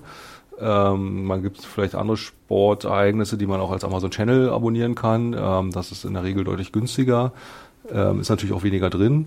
Aber äh, im Prinzip ähm, ist, das, ist das Modell ist, ist ja nicht unfair so, ja. Man, man bekommt halt irgendwas äh, zu einem zu Preis. Und wenn man an dem Content interessiert ist, äh, dann zahlt man das oder halt nicht. Ja, ja und ich glaube, wir alle Serienjunkies sind ja auch froh. Ich bin ja immer dankbar, dass ich fast die Möglichkeit habe, 90, 95 Prozent aller Serien, die mittlerweile international produziert werden, dass ich die auch legal kaufen kann in ja, Deutschland. Das großartig. ist ja für mich immer Prio ja, eins. Ja, ne? Wir, die älteren Junkies da draußen erinnern sich noch, dass es halt nicht immer so war. Ähm, oder dass wir, ich erinnere mich ja auch noch, dass wir, dass ich UK-Importe gekauft habe und dass ich mich mit anderen Freunden zusammengetan habe für Japan-Importe, die irgendwie 50 Mark pro VHS gekostet ganz haben. Ganz schrecklich, ganz schrecklich. Also, ne, also nur, dass wir das nochmal so zurück zurückerinnern, woher wir gekommen sind. Aber es ist natürlich so, dass ähm, zu der Zeit Piraterie äh, auch ein großes Thema war. Und wir sehen eben jetzt auch, dass die Piraterie zurückkommt. Ich wollte gerade sagen, größer das ist, wird, ne? weil nämlich mit der sagen wir mal, mit den Originals kommt natürlich wieder zurück, dass es so eine Einschränkung gibt in den, in den Programmen. Dass es also Exklusivitäten gibt. Und immer wenn es das gibt, dann kommt die Piraterie wieder zurück. Wo ich mich aber frage, ist das eher so ein junges Ding? Weil ich habe, das sagen auch viele Serienjunkies, auch User und auch Redakteure, dass natürlich, ne, je teurer es wird oder je aufgesplitterter der mhm. Markt sich kommt, viele schnallen ja auch gar nicht mehr, wo was ist. Ja. Also muss man ja auch sagen. Das ist natürlich. ja so eine Flut, dass ja. man, wahrscheinlich wissen sie gar nicht, dass du legal das jetzt beim Stars Channel kaufen mhm. kannst mhm. oder sonst wo. Ähm, ich habe immer das Gefühl, dass sage ich mal, unser eins, das klingt jetzt ein bisschen blöd, aber sage ich mal, die, die einen Job haben und die, die mhm. auch jetzt gerade, wie du auch sagtest, schon Subscriptions vielleicht mal teilen. Ne? Mhm. Also ich muss auch sagen, ich bin nicht der Kreditkartengeber von all meinen Subscriptions. Ja. Ja, ne? ist das schon. Ja. So. Aber dass wir machen oft dann sowas wie im Freundeskreis, der eine macht dies, der andere macht das. Mhm. Und dann denke ich immer so, ja komm, wollen wir für 3,99 nochmal diesen Channel dazu mhm. buchen? Ne? Dann gucken wir den irgendwie einen Monat und dann vielleicht zum nächsten. Also ich ja. würde ja immer sagen, dass die Leute, die jetzt nicht vielleicht jung und relativ kleine Verdienste haben, sei es mhm. Studenten oder ähnliches, dass die auch sagen, ach komm, was sind 3,99? Mhm. Und da frage ich mich immer, liege ich da falsch? Ist es mein falsches Gespür? Oder also das Piraterie mhm. ist Theorie, Piraterie ist eher was für jüngere Zielgruppen. Ja, also was, was ist jünger? Das ist so ein bisschen die Frage. Also ähm, äh, die Europawahl hat ja gezeigt, der, der, der Spalt durch die Gesellschaft geht äh, unter 60 oder über 60. Ähm, ich glaube, dass die Hochzeit der Piraterie ähm, die Leute, die damals dabei waren, sind jetzt ungefähr 45. Ähm, die wissen auch noch, wie das geht, glaube ich. Ähm, das hat sich vielleicht auch ein bisschen was verändert. Ähm, aber es, es sind natürlich auch junge Leute dabei, auch je netzaffiner, desto, desto mehr. Vielleicht ist es auch gar nicht so die Masse, vielleicht ist es auch manchmal nur, dass man eine, eine Staffel zu Ende geschaut hat und die nächste, die sozusagen die weiß, dass die aktuellste schon da ist, die aber nirgendwo äh, äh, zu finden ist und dass man dann die neueste doch nochmal irgendwie illegal anschaut. Ich glaube, solche Nutzungsmuster gibt es auf alle Fälle. Ja, das ist. Das sind zum Beispiel auch Sachen, da kann man ja auch nochmal drauf eingehen. Finde ich auch immer ein bisschen schade. Ähm, apropos auch äh, Maxdome, wenn man darüber diskutiert. Ich finde ja auch immer noch, dass 2,99 Euro pro Folge eine ganz hm. schön harte Ansage ist. ist also, Ansage, ne, ich zum Beispiel mhm. großer Magicians-Fan. Ich glaube, Magicians gibt's nur die ersten zwei, vielleicht jetzt sogar drei Staffeln bei Amazon Prime Video. Mhm. Natürlich wollte ich sofort die vierte sehen. Ne? Ich habe sie auch gebucht bei Amazon Prime. Hat ja, drei Euro pro Folge mal 13, ne? Ähm, ich glaube, es gab noch einen Special Pass, dann ist es mhm. ein Tick günstiger. Ja, 25 Euro finde ich jetzt für eine Staffel schon recht viel. Und was mich absolut kirre gemacht hat, war, es gab nur hard-coded deutsche Untertitel mit drin. Oh. Und ähm, wenn ich das richtig gesehen habe. Ja. Also es kann auch sein, dass ich einen Fehler gemacht habe, aber ich habe OF gesucht, Originalfassung mhm. gesucht und nachher hatte ich dann die hard-coded Untertitel und es war grausam. Mhm. Und auch von der Qualität her, und das ist ja auch ein anderes Thema, ähm, ich finde schon, dass wenn ich 2,99 Euro zahle, klar ist HD, ne? SD könnte ich 50 Cent mhm. äh, günstiger, aber da frage ich mich auch so, das finde ich zum Beispiel sehr forcierend auch für, für illegale äh, Abrufe, weil ich ganz ehrlich sage, 10, 15 Euro zahle ich gern für eine Staffel. Ja. Ne? Ich liebe die Serie, zahle ich gerne, aber 2,99 für eine Folge finde ich auch heutzutage, wo man jetzt das komplette äh, S-Wort-Angebot äh, zum Schauen hat, finde ich eine Menge, immer noch. Und da ja. sehe ich auch nicht, dass die Preise runtergehen. Also es ist ja nicht, es ist ja nicht ganz so. Also also bei Netflix hat er einen ganz klaren Kurs, alles S-Wort. Bei Amazon ist es ja S-Wort teilweise und ist mit sehr vielen Links dann zu T-Wort. Also in der Regel ist es ja so, dass von den attraktiveren Inhalten die neueste Staffel im T-Wort ist und die älteren im S-Wort. So, dann muss man entweder warten, bis das genau. kommt oder äh, man muss das kaufen. So, ja. Aber findest du nicht das Kaufen dann 30 Euro oder damals, ich meine, eine Network-Serie, Grace, dafür zahlst du dann 60 Euro für eine Staffel. Ja, ich hab, ich mache das eigentlich in der Regel auch nicht. Also bin eher der Typ, der dann wartet, ja. Okay, ja, und du hast recht, nur heutzutage kannst du ja warten. Aber ich habe mich wirklich gefragt, so gerade vor so zwei Jahren, als noch nicht diese Flut von Serien da war, warum mhm. man von diesen 2,99 für HD nicht mehr runterkommt. Ja, ich, Ob man also, nicht mehr verkaufen würde, wenn man günstiger da, da bin ich auch tatsächlich der falsche Ansprechpartner. Wahrscheinlich, ne? Ähm, mhm. aber wie gesagt, ich, ich, ich sitze das aus. Okay, aber jetzt kommt es natürlich, ne, es wird ja noch ein bisschen was passieren dieses Jahr. Deswegen es freut mich sehr, ja. dass du vorbeigekommen bist, auch bei dieser brütenden Hitze. Mir läuft auch gerade wirklich alles. Ähm, denn es wird ja äh, noch ein bisschen was passieren dieses Jahr. Und zwar kommen ja, ich werde jetzt nur mich nur auf zwei beschränken, weil mhm. wir davon am meisten wissen, auch für den deutschen Markt. Ähm, es kommen natürlich noch ganz, ganz viel äh, weitere Anbieter, die ich jetzt nicht nochmal explizit erwähnen werde, könnt aber gerne nochmal natürlich nachlesen bei Serienjunkies. Aber also die großen, die da kommen werden, sind natürlich äh, Apple TV. Ryan Reynolds here from Mint Mobile. With the price of just about everything going up during inflation, we thought we'd bring our prices down. So to help us, we brought in a reverse auctioneer, which is apparently a thing. Mint Mobile unlimited premium wireless. Ready to get 30, 30, bit to get 30, bit to get 20, 20, 20, bit to get 20, 20, bit to get 15, 15, 15, 15 just 15 bucks a month. So, Give it a try at mintmobile.com/switch. slash $45 up front for 3 months plus taxes and fees. Promo for new customers for limited time. Unlimited more than 40 gigabytes per month slows. Full terms at mintmobile.com. wobei nur der US-Staat bekannt ist, mhm. der deutsche oder Westeuropa-Staat noch nicht. Und natürlich, äh, wie ich glaube, eigentlich so dass der große Angstkandidat für jeden, der in der Branche sich befindet, äh, Disney. Mhm. Und vielleicht nochmal ganz grob, ne, wir wissen, Disney hatte ja, ich glaube am 11. April war es eine, ähm, eine Investorenpräsentation abgehalten und es wurde, glaube ich, zweieinhalb Stunden wirklich mal berichtet, äh, was da alles passieren soll. Und es war ja wirklich sehr, inhaltlich sehr, sehr äh, informativ. Mhm gerade im Vergleich zu Apple, die kurz davor waren. Ähm, und äh, Startdatum ist November für US und Q1 soll Westeuropa folgen. Wobei ich denke, es wird UK sein und höchstwahrscheinlich auch Deutschland. Aber äh, schauen wir mal. Ja, äh, 6,99 Kampfpreis US, jährlich 69,99. Äh, Amazon. Ne? Wo ich aber auch denke, das ist schon eine Ansage. Also, äh, was, was ist deine Einschätzung? Vielleicht mal ganz grob. Also ich habe, ich, ich beobachte das natürlich auch und frage mich so, wo, äh, wo rennt der Hase hin? Disney hat ja mal versucht, Netflix zu kaufen. Ähm, das hätten sie mal machen sollen. Das war äh, wäre wär natürlich äh, schlauer gewesen. Ähm, das hat damals nicht funktioniert. War das nicht ähm, sogar 20 Millionen oder so? Nee, 200 äh, Millionen, das war irgendwie... Das war schon viel. Ich habe die Zahl auch nicht im Kopf, aber ähm, es, es, ging um sehr viel Geld. Ähm, war, jetzt, war, war das ein Milliardenbetrag? Auf alle Fälle, ja. Damals schon? Ja. Okay, sorry, dann war es vielleicht zwei Milliarden, aber es war günstig, ne? Im Vergleich ja, ja, zu heute. Im Vergleich zu heute sicherlich günstig. Äh, man muss aber sagen, natürlich, ähm, das ist, äh, was, was den Markt beflügelt, ist Fantasie. Also auch Netflix verdient ja kein Geld. Also sie haben jetzt zwar irgendwie in der Bilanz ein Plus das erste Mal ausgewiesen, was daran liegt, dass die Abschreibungen eben auf, auf Filme sehr lange ähm, laufen. Im Cashflow ist es immer noch äh, negativ es heißt also rein rein fiskalisch äh, äh, macht das ja keinen Sinn. Ja? Also was was was treibt die Entwicklung? Das ist die Fantasie, die Fantasie, dass eben in den in den in der kommenden Dekade ähm, die die Musik einfach im Streaming spielt und nicht mehr im, im Live-TV. Und ich glaube, das ist ja auch ein Fakt, den, glaube ich, die meisten auch unterschreiben werden. Ja, das ist natürlich der, das äh, eben das äh, Gefühl wird ja jetzt zur Wahrheit dadurch, dass so viele Anbieter da sind. Und man glaubt jetzt, dass es auch tatsächlich passiert, weil eben so viel investiert wird in dem Bereich. Ja. Und als das eben noch nicht so war, äh, war, war man dem ja auch etwas skeptisch. Also früher hieß es ja immer diese äh, Online-Videotheken, das wird ja nichts und da äh, ja so.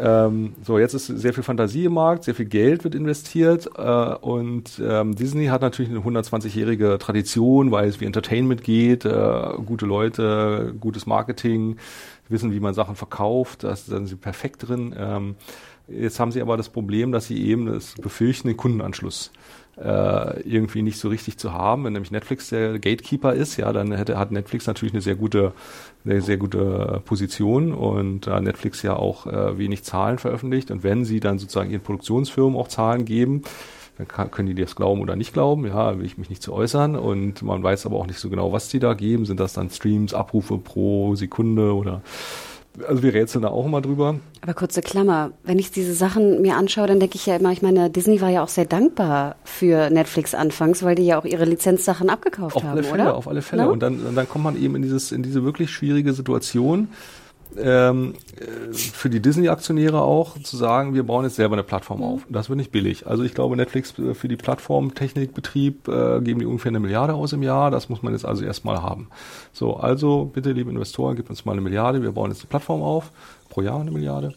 Und ähm, ach so, und dann noch was. Ähm, wir haben jetzt diesen ganzen Content bei Netflix, den nehmen wir da jetzt aber runter. Deswegen verdient ihr jetzt leider auch nichts mehr, weil es dauert ja eine Weile, bis wir dann äh, äh, Kunden haben. Und ähm, dann kann man sich natürlich überlegen, kommen die Kunden in der Menge, wie man das gerne hätte oder eben nicht. So, und äh, in, dieser, in dieser Problemlage befinden die sich gerade. Es ist also keine besonders komfortable Situation. Und so wie ich Medienunternehmen kenne und so wie eigentlich bisher jedes Medienunternehmen gehandelt hat, hat man am Ende eben nicht auf die Lizenzgebühren verzichtet im großen Maßstab. Und ich fürchte, dass auch das hier passieren wird. Was heißt ich fürchte? Also es ist, äh, ich fürchte mich natürlich nicht, aber ich nehme es an, dass das Geld halt sehr lockt und der Jahresabschluss oder die Quartalsberichte mhm. oder wo auch immer gute Nummern drinstehen, sehen dann halt einfach besser aus, wenn das Geld da ist. Also glaube ich, wird doch schon einiges bei, bei Netflix auch bleiben und es wird weiterhin guten Content dort geben. Man wird aber selber sich so ein paar Leuchtturm-Dinge äh, natürlich auch auf die eigene Plattform tun, damit die dann auch ähm, irgendwann anfängt zu fliegen. Aber meine äh, Einschätzung ist eben, wenn ich das gucke vom, vom Inhaltlichen her, dass es eben ja wie viel deutlich weniger breit aufgestellt ist als Netflix. Ähm, es ist zwar kein Special Interest, aber mich erinnert es doch sehr stark an das, was im Pay-TV läuft, nämlich diese Disney Channels. Ja. Also im Prinzip habe ich den Eindruck, dass man eher darauf spekuliert, dass man in der Familie zwar irgendwie so ein allgemeines Abo hat, das ist dann Netflix oder Amazon, so als Basisversorgung und dann eben aber für die hochwertigen Familienunterhaltung oder die Marvels oder was auch immer da dann läuft, dann eben noch das Disney-Paket dazu gebucht hat. Ja, und das ist, glaube ich, so die Strategie, die dahinter steht und das zeigt ja auch der, dieser Preispunkt, der ja absichtlich auch unter dem, dem Netflix-Preispunkt liegt. Ähm, und wenn wir den USA drei Abos haben pro Person und in Deutschland sind wir bei zwei, fünf ungefähr, ja, äh, ist es auch durchaus natürlich eine Strategie, die aufgehen kann. Absolut. Und ich finde, es ist ja auch eine ziemlich schlaue Strategie, denn du Auf sagtest ja auch schon, ne? Das mhm. ist ja, wir wissen durch Marvel, Pixar und äh, Star Wars, es ist natürlich eine sehr junge Zielgruppe, die da angesprochen wird. Natürlich, genau. Ne? Und vor allem gerade die Kinder, ne? Du hattest vorher ja. schon äh, Bibi und Tina angesprochen. Ich habe mal geschaut, es gab ganz aktuell eine, einen Artikel beim Hollywood Reporter, wo es um eine Studie ging von einem Peer, Mhm, Emper. Ah, okay. Ja. Wie wird's ausgesprochen? Emper. Emper, okay. Ja. Ähm, und da wurden scheinbar tausend äh, Personen befragt, äh, wie bereit sie wären oder erstmal, ob sie kennen mhm. Disney, das Angebot, was da kommen wird und ob sie bereit wären, es zu abonnieren mhm. zu diesem Preispunkt von 6,99. Und das Interessante war, im Endeffekt haben 34 Prozent der 18- bis 24-Jährigen also nicht nur die Marke gekannt, sondern sehr wahrscheinlich, wahrscheinlich mhm. oder sehr wahrscheinlich angegeben, dass sie es äh, abonnieren würden und 36 Prozent aller Haushalte mit Kindern. Mhm. Weil das würde ja genau dem entsprechen, was du gerade gesagt hast. Ja, äh, also ich glaube, dass, äh, ich will das jetzt nicht eins zu eins so glauben, aber äh, ich glaube eben schon, dass diese Disney-Marke halt natürlich sehr stark ist. Und wir wissen halt eben, dass diese Kinderprogramme halt so sehr wichtig sind für die Streamer, weil ähm, also das, das, es war ja immer so vom, vom linearen Fernsehen der ähm, lange Zeit so vorgetragene Gedanke, wenn die Leute dann mal Familiengründen in Arbeit kommen und dann äh, kommen die alle wieder zurück zum linearen Fernsehen. So war das schon immer. Aber genau das Gegenteil ist der Fall. Wenn man Kinder hat, ist es unmöglich, lineares Fernsehen zu schauen, weil die Kinder ja niemals pünktlich fertig sind und äh, auf dem Sofa sitzen, wenn es losgehen soll, sondern dann ist immer noch irgendwas. Und da gibt es nichts Besseres, als wenn man sich das aufnehmen kann oder äh, dann auf Klick abspielen kann oder so. Das heißt, wenn die Kinder dann fertig sind, dann äh, schaltet man an und dann können die was gucken. So, ja? Und deswegen ist Kinder-Content extrem wichtig. Ja, und ich denke ja auch Kinder, wir wissen es. Ich meine, die kannst du immer von Lion King setzen. Die sind, ja. die können es auch 7000 Mal gucken und ja, freuen sich noch drauf. Ne? Das ja. ist, äh und die, die treiben halt auch die Nutzung sehr stark. Ja? Mhm. Und, und das, das führt eben auch zu Kundenbindung und deswegen kann man sich eben diese, diese, äh, diese Streamer äh, kann man sich nicht mehr wegdenken aus dem Kinderhaushalt. Ja? Das, ist, das ist ja fast nicht möglich. Ja? Und sonst kriegt man ja auch das Genörgel mit, ne? wenn es weg ist. Genau, so ist es, ja. Aber das ist auch interessant, Kinderprogramme. Also in Deutschland ist ja Paw Patrol von Viacom mhm. ist der Top-Titel äh, bei den Kindern, äh, bei den Jüngeren auf alle Fälle. An zweiter Stelle Peppa Pig. Das sagt mir gar nichts. Peppa Pig, das ist so eine englische Produktion, ähm, die auch in den USA, wie ich gehört habe, sehr gut läuft. Und die reden ja immer sehr British English. Oh. Und die Kinder in den USA fangen jetzt deswegen an, British English zu reden. Und das finden die Erwachsenen nicht so gut. Gott, wie süß ist das denn? Ja, das super. Ähm, und wir haben gesehen, also das ist nämlich in UK genau andersrum. Da ist Peppa Pig natürlich auf Platz eins, weil das so schön british ist. Und äh, Paw Patrol auf Platz zwei. Aber du hattest es ja schon angesprochen, Bibi und Tina, aber ich habe trotzdem das Gefühl, auch wenn ich mir jetzt mal ein Sky anschaue, dass so die Kinder noch so ein bisschen noch nicht als so wichtig beachtet werden. Klar, wir bei Amazon haben wir sehr ja. viel auch im Lizenzeinkauf, sehr viel mhm. äh, Kinder. Ähm, ich denke, auch Apple TV wird natürlich auch ge gemerkt haben, wenn du Apple hast, wir wissen, es wird keinen Content geben, der wahrscheinlich über über zwölf ist. Ne? Mhm. Bei Disney ja auch, dürfen ja, wir auch nicht natürlich. vergessen. Ne? Es ist sehr, da wird kein Sexy Time oder ja, Gewalt irgendwo mal reinflutschen. Ähm, Denkst du denn, dass dann in Zukunft sich vielleicht Netflix und ein Amazon noch spitzer, sage ich mal, positionieren wird, also Netflix speziell und sagen wird, wir machen jetzt dann den Ranchy 16er und 18er Content? Das habe ich mich gefragt. Gute Frage. Ich, ich kann es nicht sagen. Das wäre ja auch eine Strategie, oder? Ja. Weil wenn du sagst, ich meine, irgendwer muss ja hinten runterfallen. Wenn du sagst, in Deutschland haben die meisten halt, was war das? Die meisten User, zwei mhm. bis drei Subscriptions. Mhm. Wenn jetzt Disney draufkommt und Apple, wer weiß, und noch die Warners und Co., dann irgendwer muss ja wegfallen eigentlich. Ne? Muss, naja, es ist ja ähm, so im Pay-TV, wenn man sich Sky sich anschaut, dann da hat man der Treiber ist ja Fußball, ähm, das ist also super wichtig, ja. Und dann gibt's eben aber Disney Channel. Das ist also Qualität für Kinder, das ist eben auch eine wichtige Schiene. So, weil das ja, also man gibt ja das Geld aus und dann, ähm, dann, äh, wir nennen das ja so kognitive Dissonanz, die dann entsteht, ja, weil das schmerzt ja so ein bisschen, wenn das Geld weg ist und dann braucht man mal so gute Argumente, um sich mhm. dann was zu neutralisieren und sich besser zu fühlen. Also man, ja, ich habe natürlich Fußball und so, ach und die Familie Disney, hochwertige Kinderunterhaltung, also ist äh, schon mal alles super. Genau, aber Sky, wenn ich von Sky spreche, spreche ich nie von Fußball. Also dass Sky Fußball ja. ist, ist klar. Sorry, ja, ja. ich bin, aber ich spreche jetzt, sage ich mal, von Sky Ticket oder von Entertain, wo du dann also vor allem Serien schaust. Genau, ja. Ja, und äh, ähm, also ich, äh, es ist natürlich so die Frage, ähm, wir haben jetzt die Fußballausschreibung äh, bekommen, ja, in zwei Jahren wird das neu vergeben. Also das ist halt ein super wichtiges Thema. Äh, und es ist jetzt so, dass beim Fußball, auch wenn das jetzt nicht für die Serienjunkies so interessant ist, äh, will ich aber noch mal ganz kurz draufschlenkern, weil, wie gesagt, äh, Sky 33 Euro APU pro Subscriber pro Monat. Äh, Im S-Wort-Bereich sind wir bei, glaube ich, bei unter 6 Euro. Kurze Klammer, kann aber sich ja weiterhin eigentlich für 2019 nicht mehr halten oder 2020, weil wir ja sehen, dass die Dudes, die irgendwie 75 Euro damals bezahlt haben für komplett hm. Sky, die sterben ja auch weg. Die merken ja, ja auch, dass sie es billiger kriegen. Ja, ja, Und in Österreich ist jetzt das größte Abo-Paket kostet, glaube ich, 35. Ja, aber Sprich, die, die 33 werden wackeln. Ja, also ich meine, sie halten sich sehr wacker. Ähm, ich glaube eben, es liegt am Fußball so. Äh, und das wird. Äh, es liegt nur am Fußball. Ja, natürlich. Also es liegt am, es ist sehr, sehr stark. Also ich meine nicht nur, der Pass, ja, war eine super Serie. Super gelaufen. Ähm, äh, Babylon Berlin ist super gelaufen. Also es passiert an der Ecke, mm. pass, passiert natürlich das Boot, ja. Ja, aber wenn du überlegst, dass du jetzt in, in Österreich, sorry, wenn ich es nochmal reingrätsche, aber du kannst doch komplett Sky jetzt für 35 Euro buchen. Dann können sie nicht bei 33 pro Person bleiben. Es sei denn, jeder kauft noch für 10 Euro irgendein ja, Spiel dazu. Das ist halt Österreich. Also in Österreich, äh, das ist die Tipico-Liga und äh, das ist die österreichische Liga und ähm, das ist halt so ein bisschen eine andere, andere Hausnummer als die deutsche Bundesliga. Ähm, ja, das ist halt so der Unterschied. Also Sky hat in Österreich nicht die Stellung wie in Deutschland. Ja, das ist, das ist, sieht da ein bisschen anders aus. Aber ähm, was ich sagen wollte, ist ja eigentlich diese, Fu also das Fußball ist der absolute Asset bei Sky. Aha. Und die Rechte sind jetzt ausgeschrieben und zum ersten Mal ist es so, dass man, man muss ja immer verschiedene Kanäle bedienen. Ja, bisher war es eben so, dass man immer einen terrestrischen oder ein Kabel äh, bedienen musste oder eben Satellit. Äh, eine Satellitenstrecke und inzwischen ist es aber so in der neuen Ausschreibung, dass es noch vier Wege gibt äh, und davon ist eins ist dann äh, Stream und eins ist Mobile. Also Web und Mobile. Und es reicht zwei zu bedienen. Das heißt, ein Streamer kann jetzt das erste Mal tatsächlich sich die Fußballrechte sichern. Und das wird ja dann nochmal sehr interessant. Exklusiv? Exklusiv. Er muss nur eine, nicht exklusiv ein Paket sozusagen unter sublizenzieren, wenn er die, ähm, wenn er das Gesamtpaket übernimmt. Also es gibt die theoretische Möglichkeit laut Ausschreibung, dass jetzt ein Streamer die gesamte Bundesliga Genau, und wie gesagt, also ich, ich glaube, es ist bekannt, ich bin überhaupt kein Fußballfreund, äh, aber natürlich, ich glaube, jeder weiß, Sky ist Fußball. Ne? Und natürlich. ich glaube, Sky würde es nicht, ja. es würde Sky Ticket nicht geben ohne Fußball.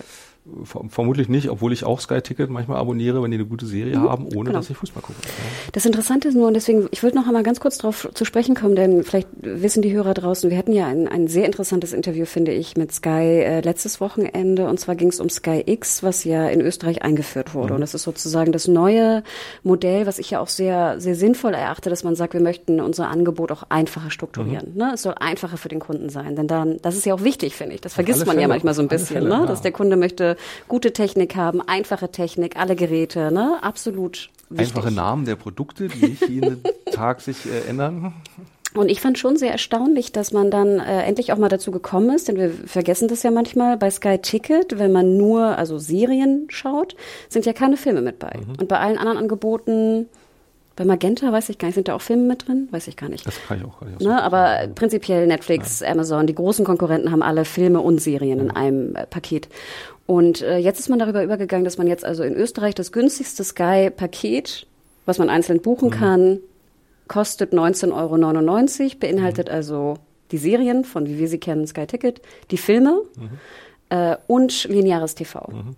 So, wo ich natürlich sage, oh, jetzt gerade, wenn die, wenn die, wenn die, die Branche sich doch auch durch Disney vielleicht sogar einen Tick nochmal preisaktiver, preissensitiver mhm. wird, jetzt mit einem doppelt so teuren, günstigsten Angebot reinzugehen, finde ich schon sehr mutig, sehr gewagt. Naja, Österreich, also wie gesagt, Sky in Österreich hat nicht die Stellung wie Sky in Deutschland und ähm, sicherlich auch nicht die Kostenstruktur. Da ist aber kein Fußball mit drin übrigens, ne?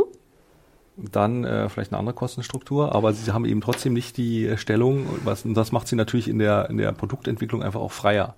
Ja, man kann sozusagen, wenn man diesen, diesen Stand nicht halten muss, ähm, sondern so eine Wachstumsstrategie hat und äh, sozusagen nicht oben anfängt, ähm, das ist eigentlich das, was, was Sky hier in Deutschland vor vielleicht vor zehn Jahren hatte oder so, die, die Position. Ja. Kann man so ein bisschen freier Ach, agieren. wirklich? Ja. Okay.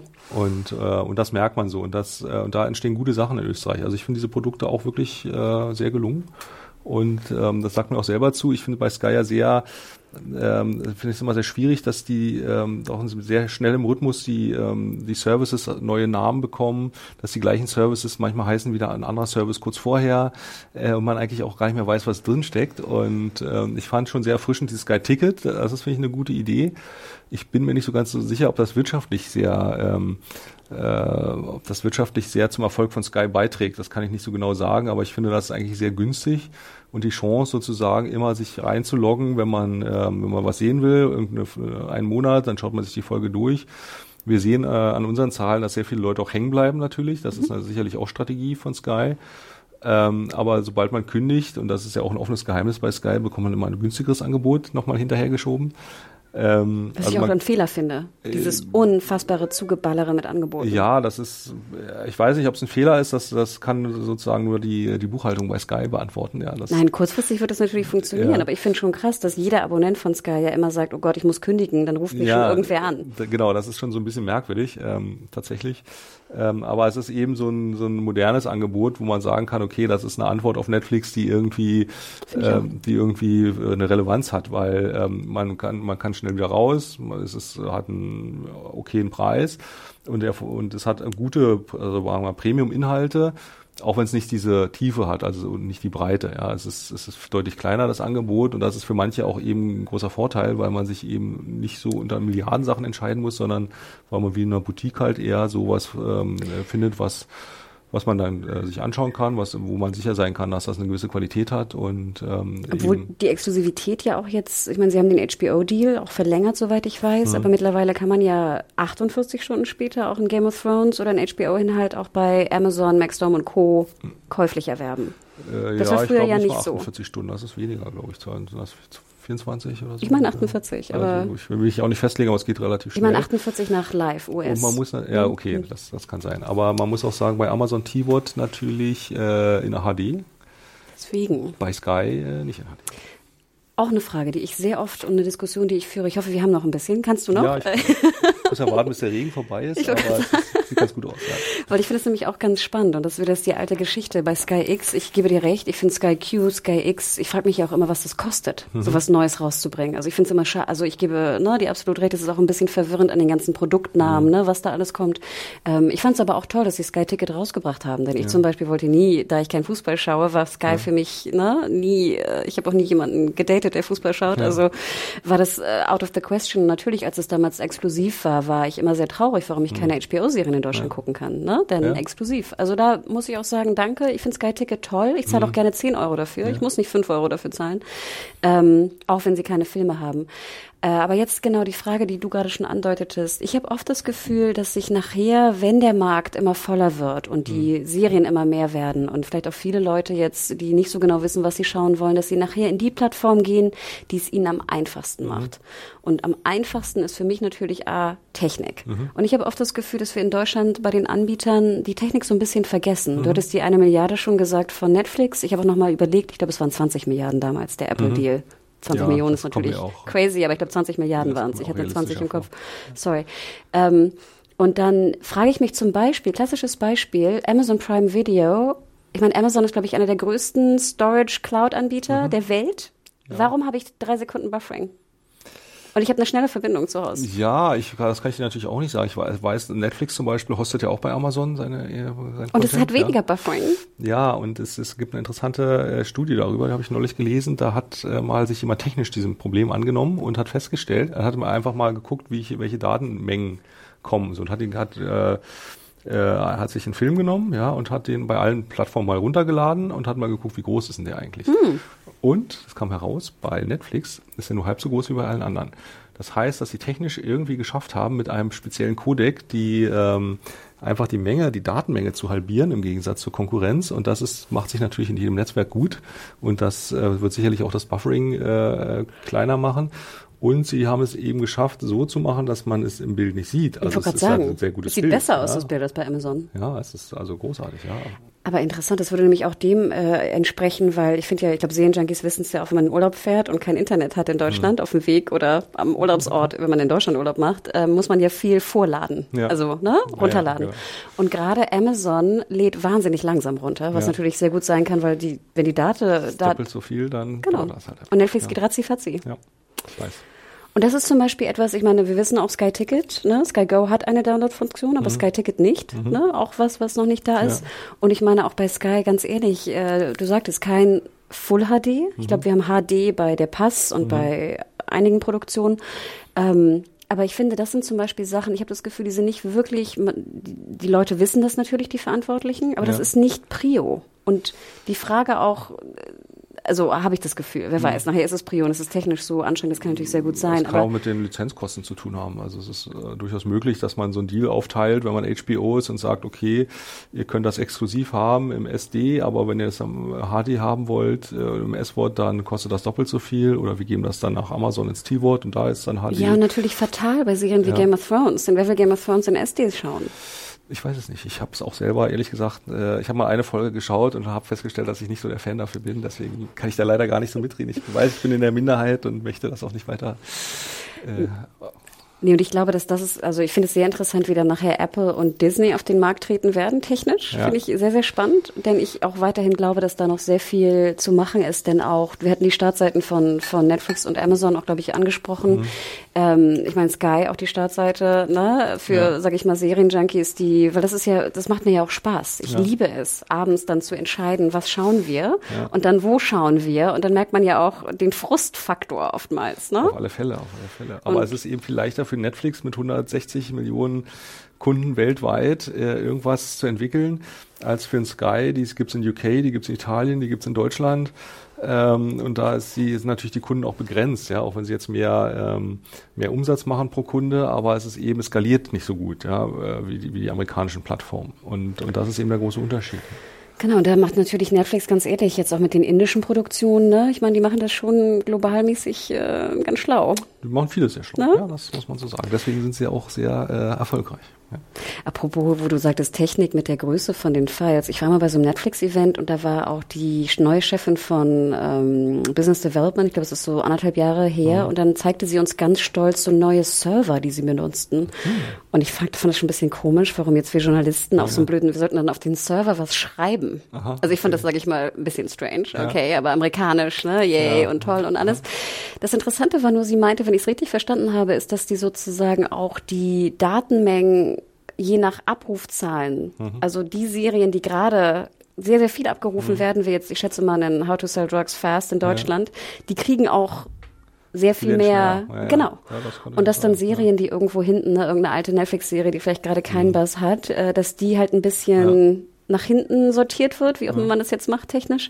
Und dann dachte ich mir, ja stimmt, weil such mal eine Serie, die so ein bisschen out ist es wird länger dauern.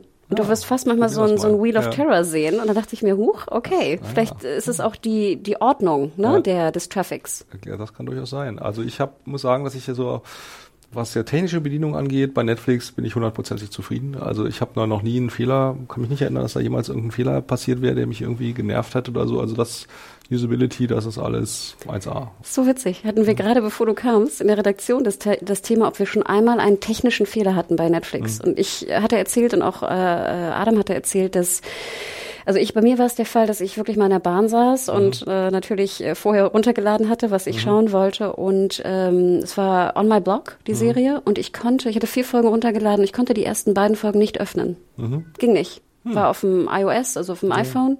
Drei und vier ging auf, eins und zwei ging nicht. War hm. komplett runtergeladen. Ich habe mich groß gewundert, weil das war das erste und einzige Mal, dass mir sowas passiert ist. Okay. Und Adam meinte auch, dass bei ihm schon mal im Download was passiert oh, ja. sei. Wo ich aber auch dachte, krass, ne? Also wie viele Stunden Netflix haben wir geschaut? Und es ist einer also, beziehungsweise null.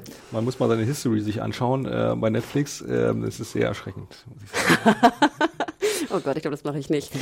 Bevor wir aber zur letzten Frage kommen, und ich weiß, liebe Hörer, ihr habt schon sehr, sehr lange uns zugehört, aber wir müssen jetzt noch einmal natürlich Bezug nehmen auf Join. Wir haben es ja. am Anfang genau. angesprochen. Jetzt ist, glaube ich, der Zeitpunkt, in Deutschland wird ja auch was passieren. Auf alle Fälle. Und zwar haben wir schon gesehen, vor paar Monaten äh, TV Now ist gestartet von mhm. RTL. Sie haben, sind mit M ziemlich groß reingegangen, finde mhm. ich, haben auch sehr viel Werbung gemacht. Also, ne, fand ja. ich interessant. Jetzt fand ich, sage ich mal, persönlich eine Einschätzung, die Zukäufe von Mr. ABC mhm. und äh, Qbert, was auch immer, mhm. waren jetzt vielleicht ich habe mich gewundert. Ja. Andererseits weiß man natürlich auch genau wie M, das war ja nicht für TV Now das war ja für RTL Crime damals produziert worden. Und ich denke mal, man hat noch so ein bisschen ne, seine Lizenz und Schubladen noch mal ein bisschen, musste man ja vielleicht noch mal irgendwie gucken, dass wir sie irgendwo anders rausbringen. Ähm, und wir sehen natürlich, Join wird ja, glaube ich, äh, das, ich habe den Dat das Datum gar nicht erwähnt, glaube Ende Juni schon, ne? Wird es online gehen oder Mitte Juni? Ja, es gibt also es gibt ja eine Beta-Version äh, mittlerweile und ähm, es ist jetzt noch nicht so ganz klar, welche Funktionen dann tatsächlich auch live gehen sollen. Das Datum habe ich jetzt auch nicht genau im Kopf, aber auf alle Fälle ähm, dauert das nicht mehr so lange. Äh, ich habe neulich auf dem Panel gesessen, da sagte die Vertreterin, ja, wenn der, wenn das Wetter wärmer wird, dann geht's los. Das war auf der Republik. Das ne? war auf der Republik, genau. Ich meine, jetzt ist sehr warm, ja, es könnte also schon mal losgehen. Ähm, aber es ist, äh, es ist eben doch eine sehr, sehr interessante Geschichte, weil wenn wir jetzt nochmal auf dieses alte der Maxdome Marktführer 2013 zurückkommen, war es ja so, dass als Netflix eingestiegen ist in Deutschland, hat Netflix bei ProSieben zum Beispiel äh, sehr viel Werbefläche gebucht. Und das war der Moment, in dem Maxdom auch angefangen hat, Fernsehwerbung zu schalten, weil sie konnten natürlich, sie konnten ja nicht Max, Netflix ablehnen, ja, das darf man nicht in Deutschland, ja, also sie müssen sozusagen alles strahlen, was, was man kriegt. Aber dann haben sie äh, Maxdom sozusagen dagegen gesetzt und das hat, glaube ich, auch Maxdom nochmal eine andere, ähm, einfach eine andere, ähm, ein bisschen anderes Bewusstsein gebracht. Ähm, dann hat man ja auch nochmal angefangen mit Jerks, äh, so äh, Original, ein bisschen so auf diese Züge aufzuspringen. Was ja sehr gut funktioniert hat eigentlich. Äh, was sehr gut funktioniert sehr hat, wobei man sich so ein bisschen fragen muss natürlich, wenn man das jetzt zwei Wochen vorher bei Maxdome und dann auf äh, Pro7, ist das jetzt ist das jetzt ein Exclusive, Exclusive Streaming oder und das ist vielleicht auch gar nicht so die Frage für den für den Verbraucher am Ende ist es dann eh wurscht, Hauptsache er kann das sich anschauen, das ist ja auch eine super Serie, muss man wirklich sagen.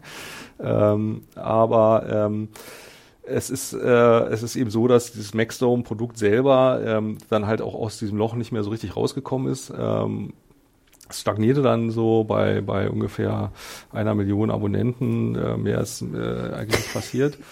ähm, und es ist eben, hat, hat sehr große Probleme bekommen durch den, durch die, durch die amerikanischen Streamer, ja. Ähm, und im Prinzip dieser S-Wort, dieses S-Wort-Thema war so ein bisschen, glaube ich, dann auch vom Tisch irgendwie ähm, weil ja, man festgestellt hat, dass äh, mit dem Blick auf Hulu und jetzt vielleicht auch ein bisschen Pluto TV äh, in den USA, äh, dass es eben auch der A-Word-Bereich und, und Amazon testet ja auch mit IMDb Deep Freedive, heißt hm. ja Freedive, ja. Äh, werbefinanzierte Angebote. Ähm, und genau, dieser, liebe Hörer, AVOD, ne? Advertising. Ja, Video genau. Also man, wie, wie früher im Catch-up, man schaut sich was an und zwischendurch gibt es eine Werbeunterbrechung ja. oder so, Pre-Roll manchmal.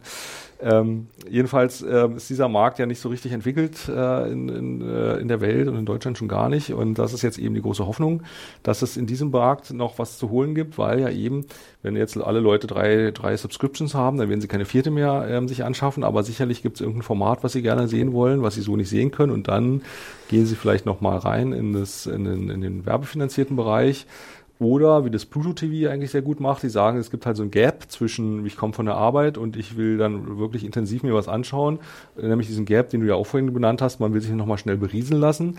Und da will man halt auch so ein laufendes Programm sich irgendwie einklinken oder so, ja, und das irgendwo in diesem Bereich gibt es wohl äh, noch ein Potenzial, möglicherweise. Das wird, werden wir jetzt sehen, ja. Und dann hat eben äh, RTL sich draufgesetzt, die natürlich klassischerweise eher weiblich, eher ein bisschen älter adressieren. Da eben RTL auch ist eher weiblich? Ja, RTL ist, ein, ist stärker weiblich. Wirklich? Ja. Ich dachte mal, Vox wäre dann so die. Ja, das ist natürlich super weiblich, aber RTL Ist im auch Prinzip weiblich, ist, ist auch eher weiblich, ja. Ähm, und ähm, klassischerweise pro sieben ja immer ein bisschen jünger. Ähm, so und jetzt gibt's eben diese, diese Zusammenarbeit mit Discovery, wo dann auch wieder Sportrechte eine, eine Rolle spielen. Also Eurosport äh, ist ja auch Teil des Joint Ventures, was jetzt Join heißt. Und ähm, es bleibt jetzt immer ein bisschen abzuwarten, was daraus kommt. Also relativ sicher ist, es wird einen sehr starken werbefinanzierten Bereich geben. Es wird aber sicherlich auch ein, äh, irgendeine Art von Premium-Account geben, wo man ein bisschen was bezahlt und dann vielleicht weniger Werbung kriegt oder keine Werbung oder ein bisschen andere Programme. Das, das zeigt sich alles. Ähm, was, was klar ist, ist, dass die, äh, das ZDF schon zugesagt hat, äh, den seinen Livestream zuzusenden oder zu. Macht es ja überall. Den macht's überall. Also ich wollte gerade sagen, oder? Gibt's Die ARD hat sich lange geziert. Ich glaube, jetzt machen sie es doch. Ähm, dann gibt's natürlich die ganzen Pro7 Sat1 Sender, die ganze Gruppe. Dann gibt's die ganze Gruppe von Discovery, also D-Max, äh, TLC und so ähm, diese Geschichten. Es gibt ein paar Spartensender sicherlich. Also die, ähm, also im Grunde genommen glaube ich, wird das so für Satu äh, wahrscheinlich äh, eher so ein starkes Konkurrenzprodukt, was das Live-Fernsehen angeht. Und es gibt aber dann eben den Bereich der, ähm, der abrufbaren Videos ähm, den wir dann uns nochmal genauer anschauen müssen, wenn das im Sommer losgeht, ähm, wie, Genau. wie sich das ausgestaltet. Aber jeder, der das schon mal gemacht hat, also auch im Catch-up, weiß ja, ist es brutal, Werbung wird reingehämmert mitten in den Satz, wenn's, äh, weil das nach Minuten äh, geht. Da sitzt jetzt keiner und macht das wie im Live-Fernsehen, sagt, da müssen wir einen Werbeblock setzen, weil da passt ja gut. Ähm, auch so diese Pre-Roll-Werbung, ich persönlich finde das ja furchtbar, wenn man irgendwie gerade in der Phase der Exploration ist und sich ein Format sucht, was will ich jetzt angucken und jedes Mal, bis es losgeht, man sich entscheidet, äh, nochmal ein, zwei, drei Spots sich angucken muss, das, ähm, das vertreibt ja die, äh, die Kunden. Also da ist also gerade diese, wie, wie arbeite ich mit der Werbung in einem werbefinanzierten Videostream, ähm, würde ich sagen, sind wir ungefähr auf dem Nullpunkt der Zeit. Und da gibt's viel zu entwickeln und wenn die Kollegen das ordentlich angehen, das Thema, glaube ich schon, dass es da auch noch einiges zu, äh, zu holen gibt. Was ich ja bitter finde, kurze Klammer, ich weiß nicht, du ähm, Black Mirror auch schon mal Mhm. gesehen? Na, Black Mirror, äh, Serienjackies werden es wissen, es, es war, glaube ich, bei, wie ist nochmal das Angebot TV Now, TV Now, ne? TV Now, ähm, hatte ich auch mal einen Monat abonniert. Ich würde jetzt nicht die Reality-Show sagen, die ich geschaut habe. Und das Mhm. Okay. Krasse ist bei den Pre-Rolls, du kannst ja noch nicht mal nebenbei in einem anderen Tab was machen. Nein, nein, dann hält das an. Ja, ja. Und ich finde, das ist so, das ist so Black Mirror, ne? dass du sozusagen, dass deine Augen am besten noch so, weißt du, wie so festgetaped werden, deine Augenlider, damit du auf jeden Fall auch noch auf die Werbung schauen musst. Also, Das Lustige ist ja, in UK gibt's ein Angebot Now TV. Das ist aber von Sky. ach wirklich? Ja. Das wusste ich gar nicht. Wusstest du, dass man TV Now auch, wenn du eintippst äh, im Internet, im Browser NAU, dass es auch funktioniert? Wirklich? Großartig. Ja, das muss ich mal ausprobieren. Also äh, war zumindest lange Vielleicht so. sagt das was über die Zielgruppe, ich weiß es nicht. Ja. Vielleicht.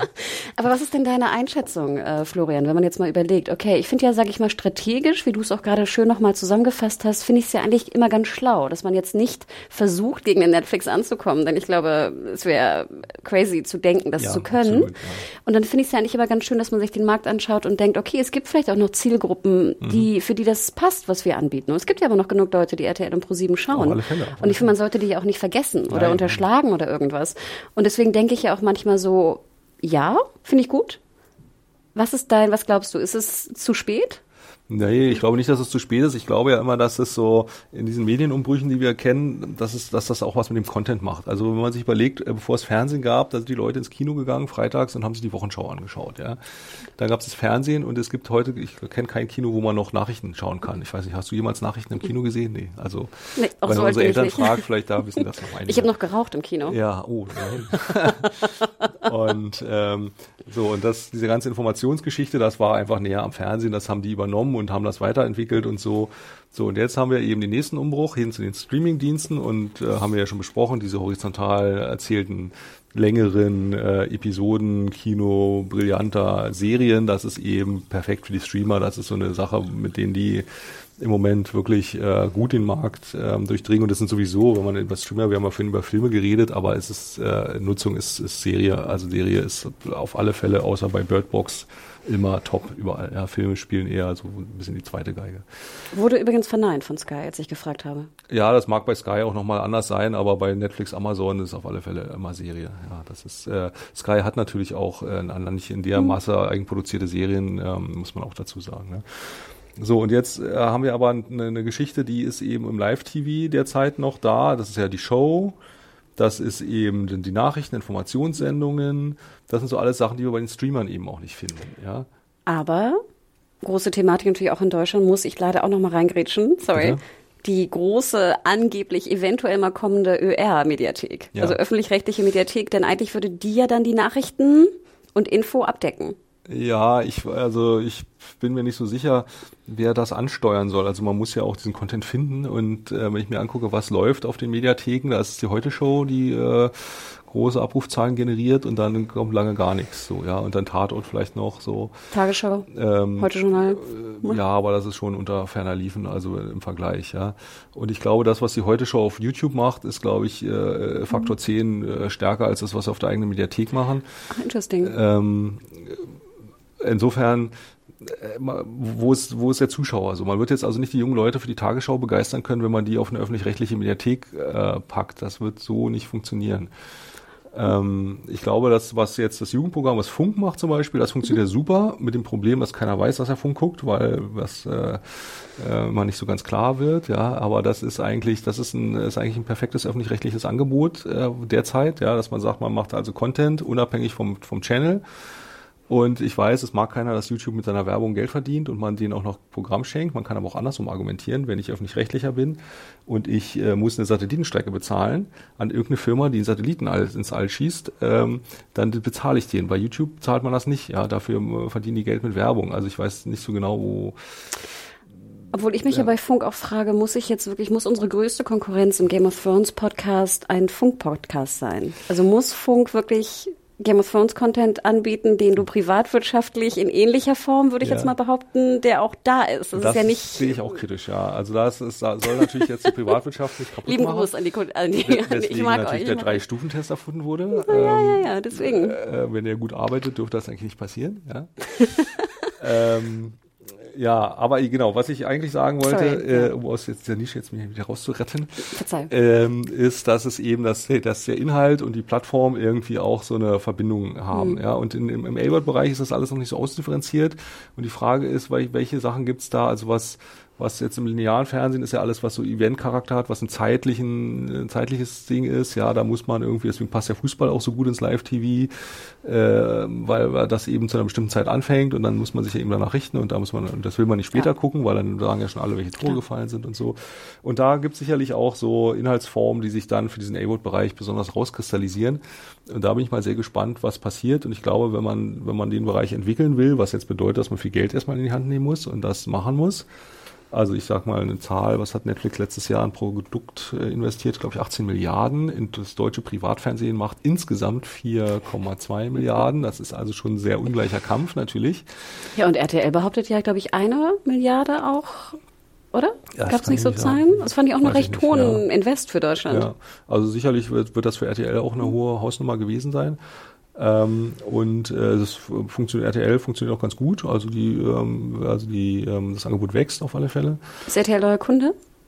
Äh, dazu sage ich nichts. ähm, das ist ja, ich mache keine tendenziöse Berichterstattung, aber ich sage nur so viel. Über unsere Kunden reden wir nicht schlecht. Über alle anderen schon. Okay, aber nee, das freut mich auch immer, wenn, wenn man Mut beweist und es dann auch ja, natürlich. Auszahlt, ne? also man, muss, ja man muss ja was machen und was ist, äh, genau. äh, und die Frage ist eben, was ist mit dem Local, Local Content mhm. so? Und das ist eben so die Sache, wo sich jetzt so die, die Broadcaster eben an der ersten Stelle sehen und sagen, das ist unser Geschäft.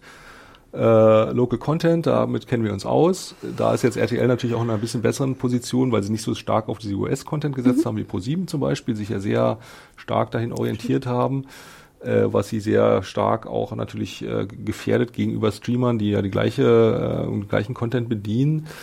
Ähm, und die, ich meine, wenn man jetzt guckt, wie viele Local Productions bei Netflix und Amazon auftauchen, das ist jetzt eben auch nicht so gigantisch viel. Mhm. Ja, ich glaube, das ZDF produziert 300 Sendungen im Jahr.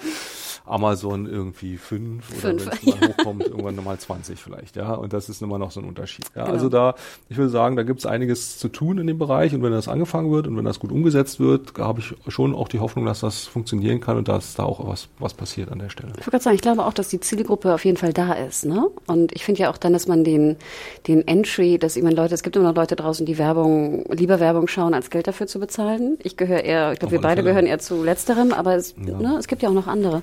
Und dann finde ich eigentlich die Möglichkeit, dass man sich entscheiden kann, eigentlich ganz gut. Das mag Auf ich immer am liebsten. Ne? Ja. So, jetzt aber, liebe Junkies, ich glaube, ihr habt über eine Stunde uns gelauscht. Ja. Ähm, letzte Frage immer in diesem Podcast. Was war dein letzter Binge oder die letzte Serie, die dich komplett eingenommen hat? Ja, da muss ich jetzt ein bisschen zurückdenken, weil es mein Problem ist, dass ich auch äh, ähm, dass ich manchmal in so einem, in so einem äh, Produktions, äh, äh, in so einer Produktionsgeschichte festhänge, ähm, mir also selber Videos zusammenschneide und das raubt jeder, der mal ein Video geschnitten hat, weiß er, dass das einen manchmal auffrisst. Du schneidest selber Videos zusammen? Ja, privat für mich. Ach so, Hobby, ach so. Also Urlaubs-Hobby-Video, ja, das oh Gott, ist nichts, nichts, nichts äh, Professionelles, aber sowas Willst kann, du noch einen YouTube-Kanal pluggen? Äh, nee, nee. bloß nicht. Aber das, das raubt mir, also das frisst manchmal meine Zeit so auf. Ähm, äh, deswegen habe ich jetzt in letzter Zeit nicht mehr allzu viel geschaut. Aber was ich extrem faszinierend fand, war der Pass tatsächlich bei Sky. Das habe ich mir angeschaut, weil ich zum einen dachte, ich muss mir das mal anschauen. Ähm, äh, weil das so nischig ist, ja. Und dann dachte ich, wollte einfach mal wissen, was haben die Kollegen da eigentlich äh, nischiges angestellt. Und ich fand es auch irgendwie nischig und habe aber festgestellt aufgrund unserer Zahlen, ähm, dass das, was Guy sagt, tatsächlich können wir nur unterstreichen, dass das super gelaufen ist. Ähm, eine anspruchsvolle Serie eigentlich, die, ähm, die, die wirklich gut gemacht war und ich war total überrascht, dass das, dass dieses Konzept so gut aufgegangen ist.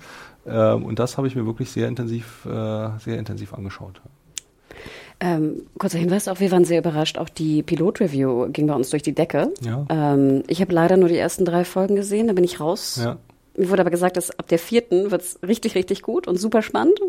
Ich weiß nicht, ob du das äh, teilst. Also ich hätte es am Ende ein bisschen gekürzt, das, das fand ah. ich ein bisschen zu lang so, aber ich fand der Anfang, also auch diese, das ist natürlich in Österreich auch, hat das super funktioniert, ganz klar, ja, und das scheint ja irgendwie ähm, vom Wiener Burgtheater Schauspieler zu nehmen, das scheint ja auch ein Erfolgsgarant zu sein. war ja super, er war ja wirklich grandios. Und diese Wandlung von diesem mhm. Charakter, ähm, eigentlich war sehr so liebevoll erzählt ähm, und auch ins Detail. Ich hätte gerne Untertitel gehabt manchmal. Äh, ja, ich, ich das jetzt nicht, also ich glaube, eine grobe Handlung versteht man trotzdem, ja, und das bringt halt so ein bisschen äh, den Flair mhm. rüber. Also ich fand das super, ja. Das war, ähm, äh, hat mich, hat mich schon echt wirklich fasziniert. Ja. Wurde mir neulich schon gesagt, dass ich auf jeden Fall weiterschauen sollte. Ich gucke natürlich auch Serien, das ist natürlich eine persönliche Geschichte, aber ich bin natürlich auch immer sehr interessiert an der weiblichen Rolle und mhm. ich fand sie relativ öde. Ja, ich fand ihn auch besser. So, und ich glaube, das ist kein Geheimnis. Und er war toll und fantastisch, aber irgendwann dachte ich, jetzt muss sie auch mal aus dem, na, muss da irgendwie ein bisschen mehr passieren. Und ähm, dann hatte ich irgendwann kein, keine Muße mehr in ja. Ende Folge drei. Aber wie gesagt, ich habe schon so oft gehört, ich muss weiterschauen. Und es war ja auch, ich meine, wir hatten auch ein Interview mit äh, hier Ecke Waldheim von äh, Waldheim, sorry, ich sag mal Wald, Waldheim, Waldheim und Waldhelm, ne? Sorry. Ah ja, das ist zu, zu close. Ja.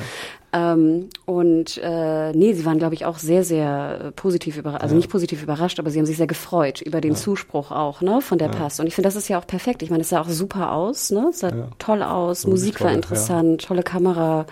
Und das finde ich ja toll. Also wenn solche Produktionen, wenn das die deutsche Serie der Zukunft ist, ne, dann. Super. Aber ich habe ja jetzt auf Netflix hatte ich noch mal auch so eine, bin ich auch noch mal hängen geblieben bei so einer Geschichte, die mich selber verwundert hat. Und zwar gab es da eine Dokumentation über den Vietnamkrieg. Ähm, und da denke ich, das Thema ist eigentlich schon so durch und man hat schon alles aus aller Perspektive gesehen und so. Und da gab es auch von Ken Burns eine Dokumentation.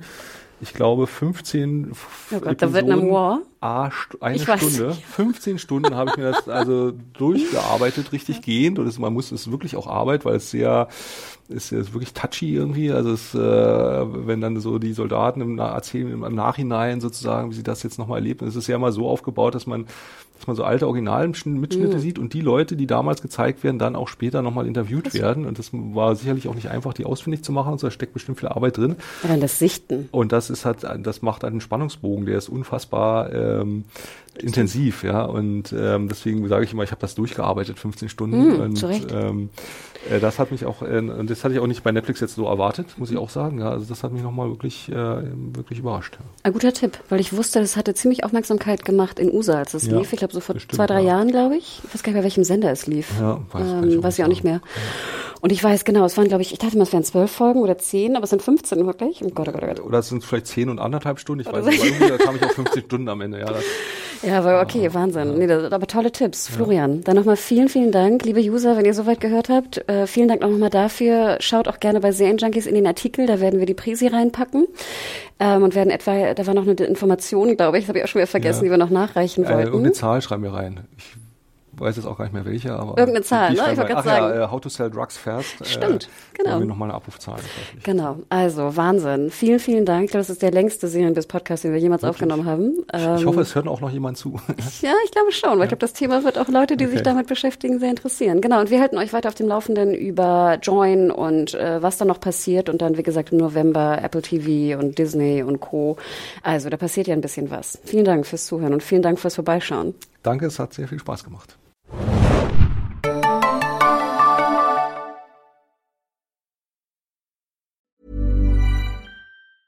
Hey, it's Danny Pellegrino from Everything Iconic. Ready to upgrade your style game without blowing your budget? Check out Quince. They've got all the good stuff, shirts and polos, activewear and fine leather goods, all at 50 to 80% less than other high-end brands. And the best part? They're all about safe, ethical and responsible manufacturing. Get that luxury vibe without the luxury price tag. Hit up quince.com slash upgrade for free shipping and 365 day returns on your next order. That's quince.com slash upgrade.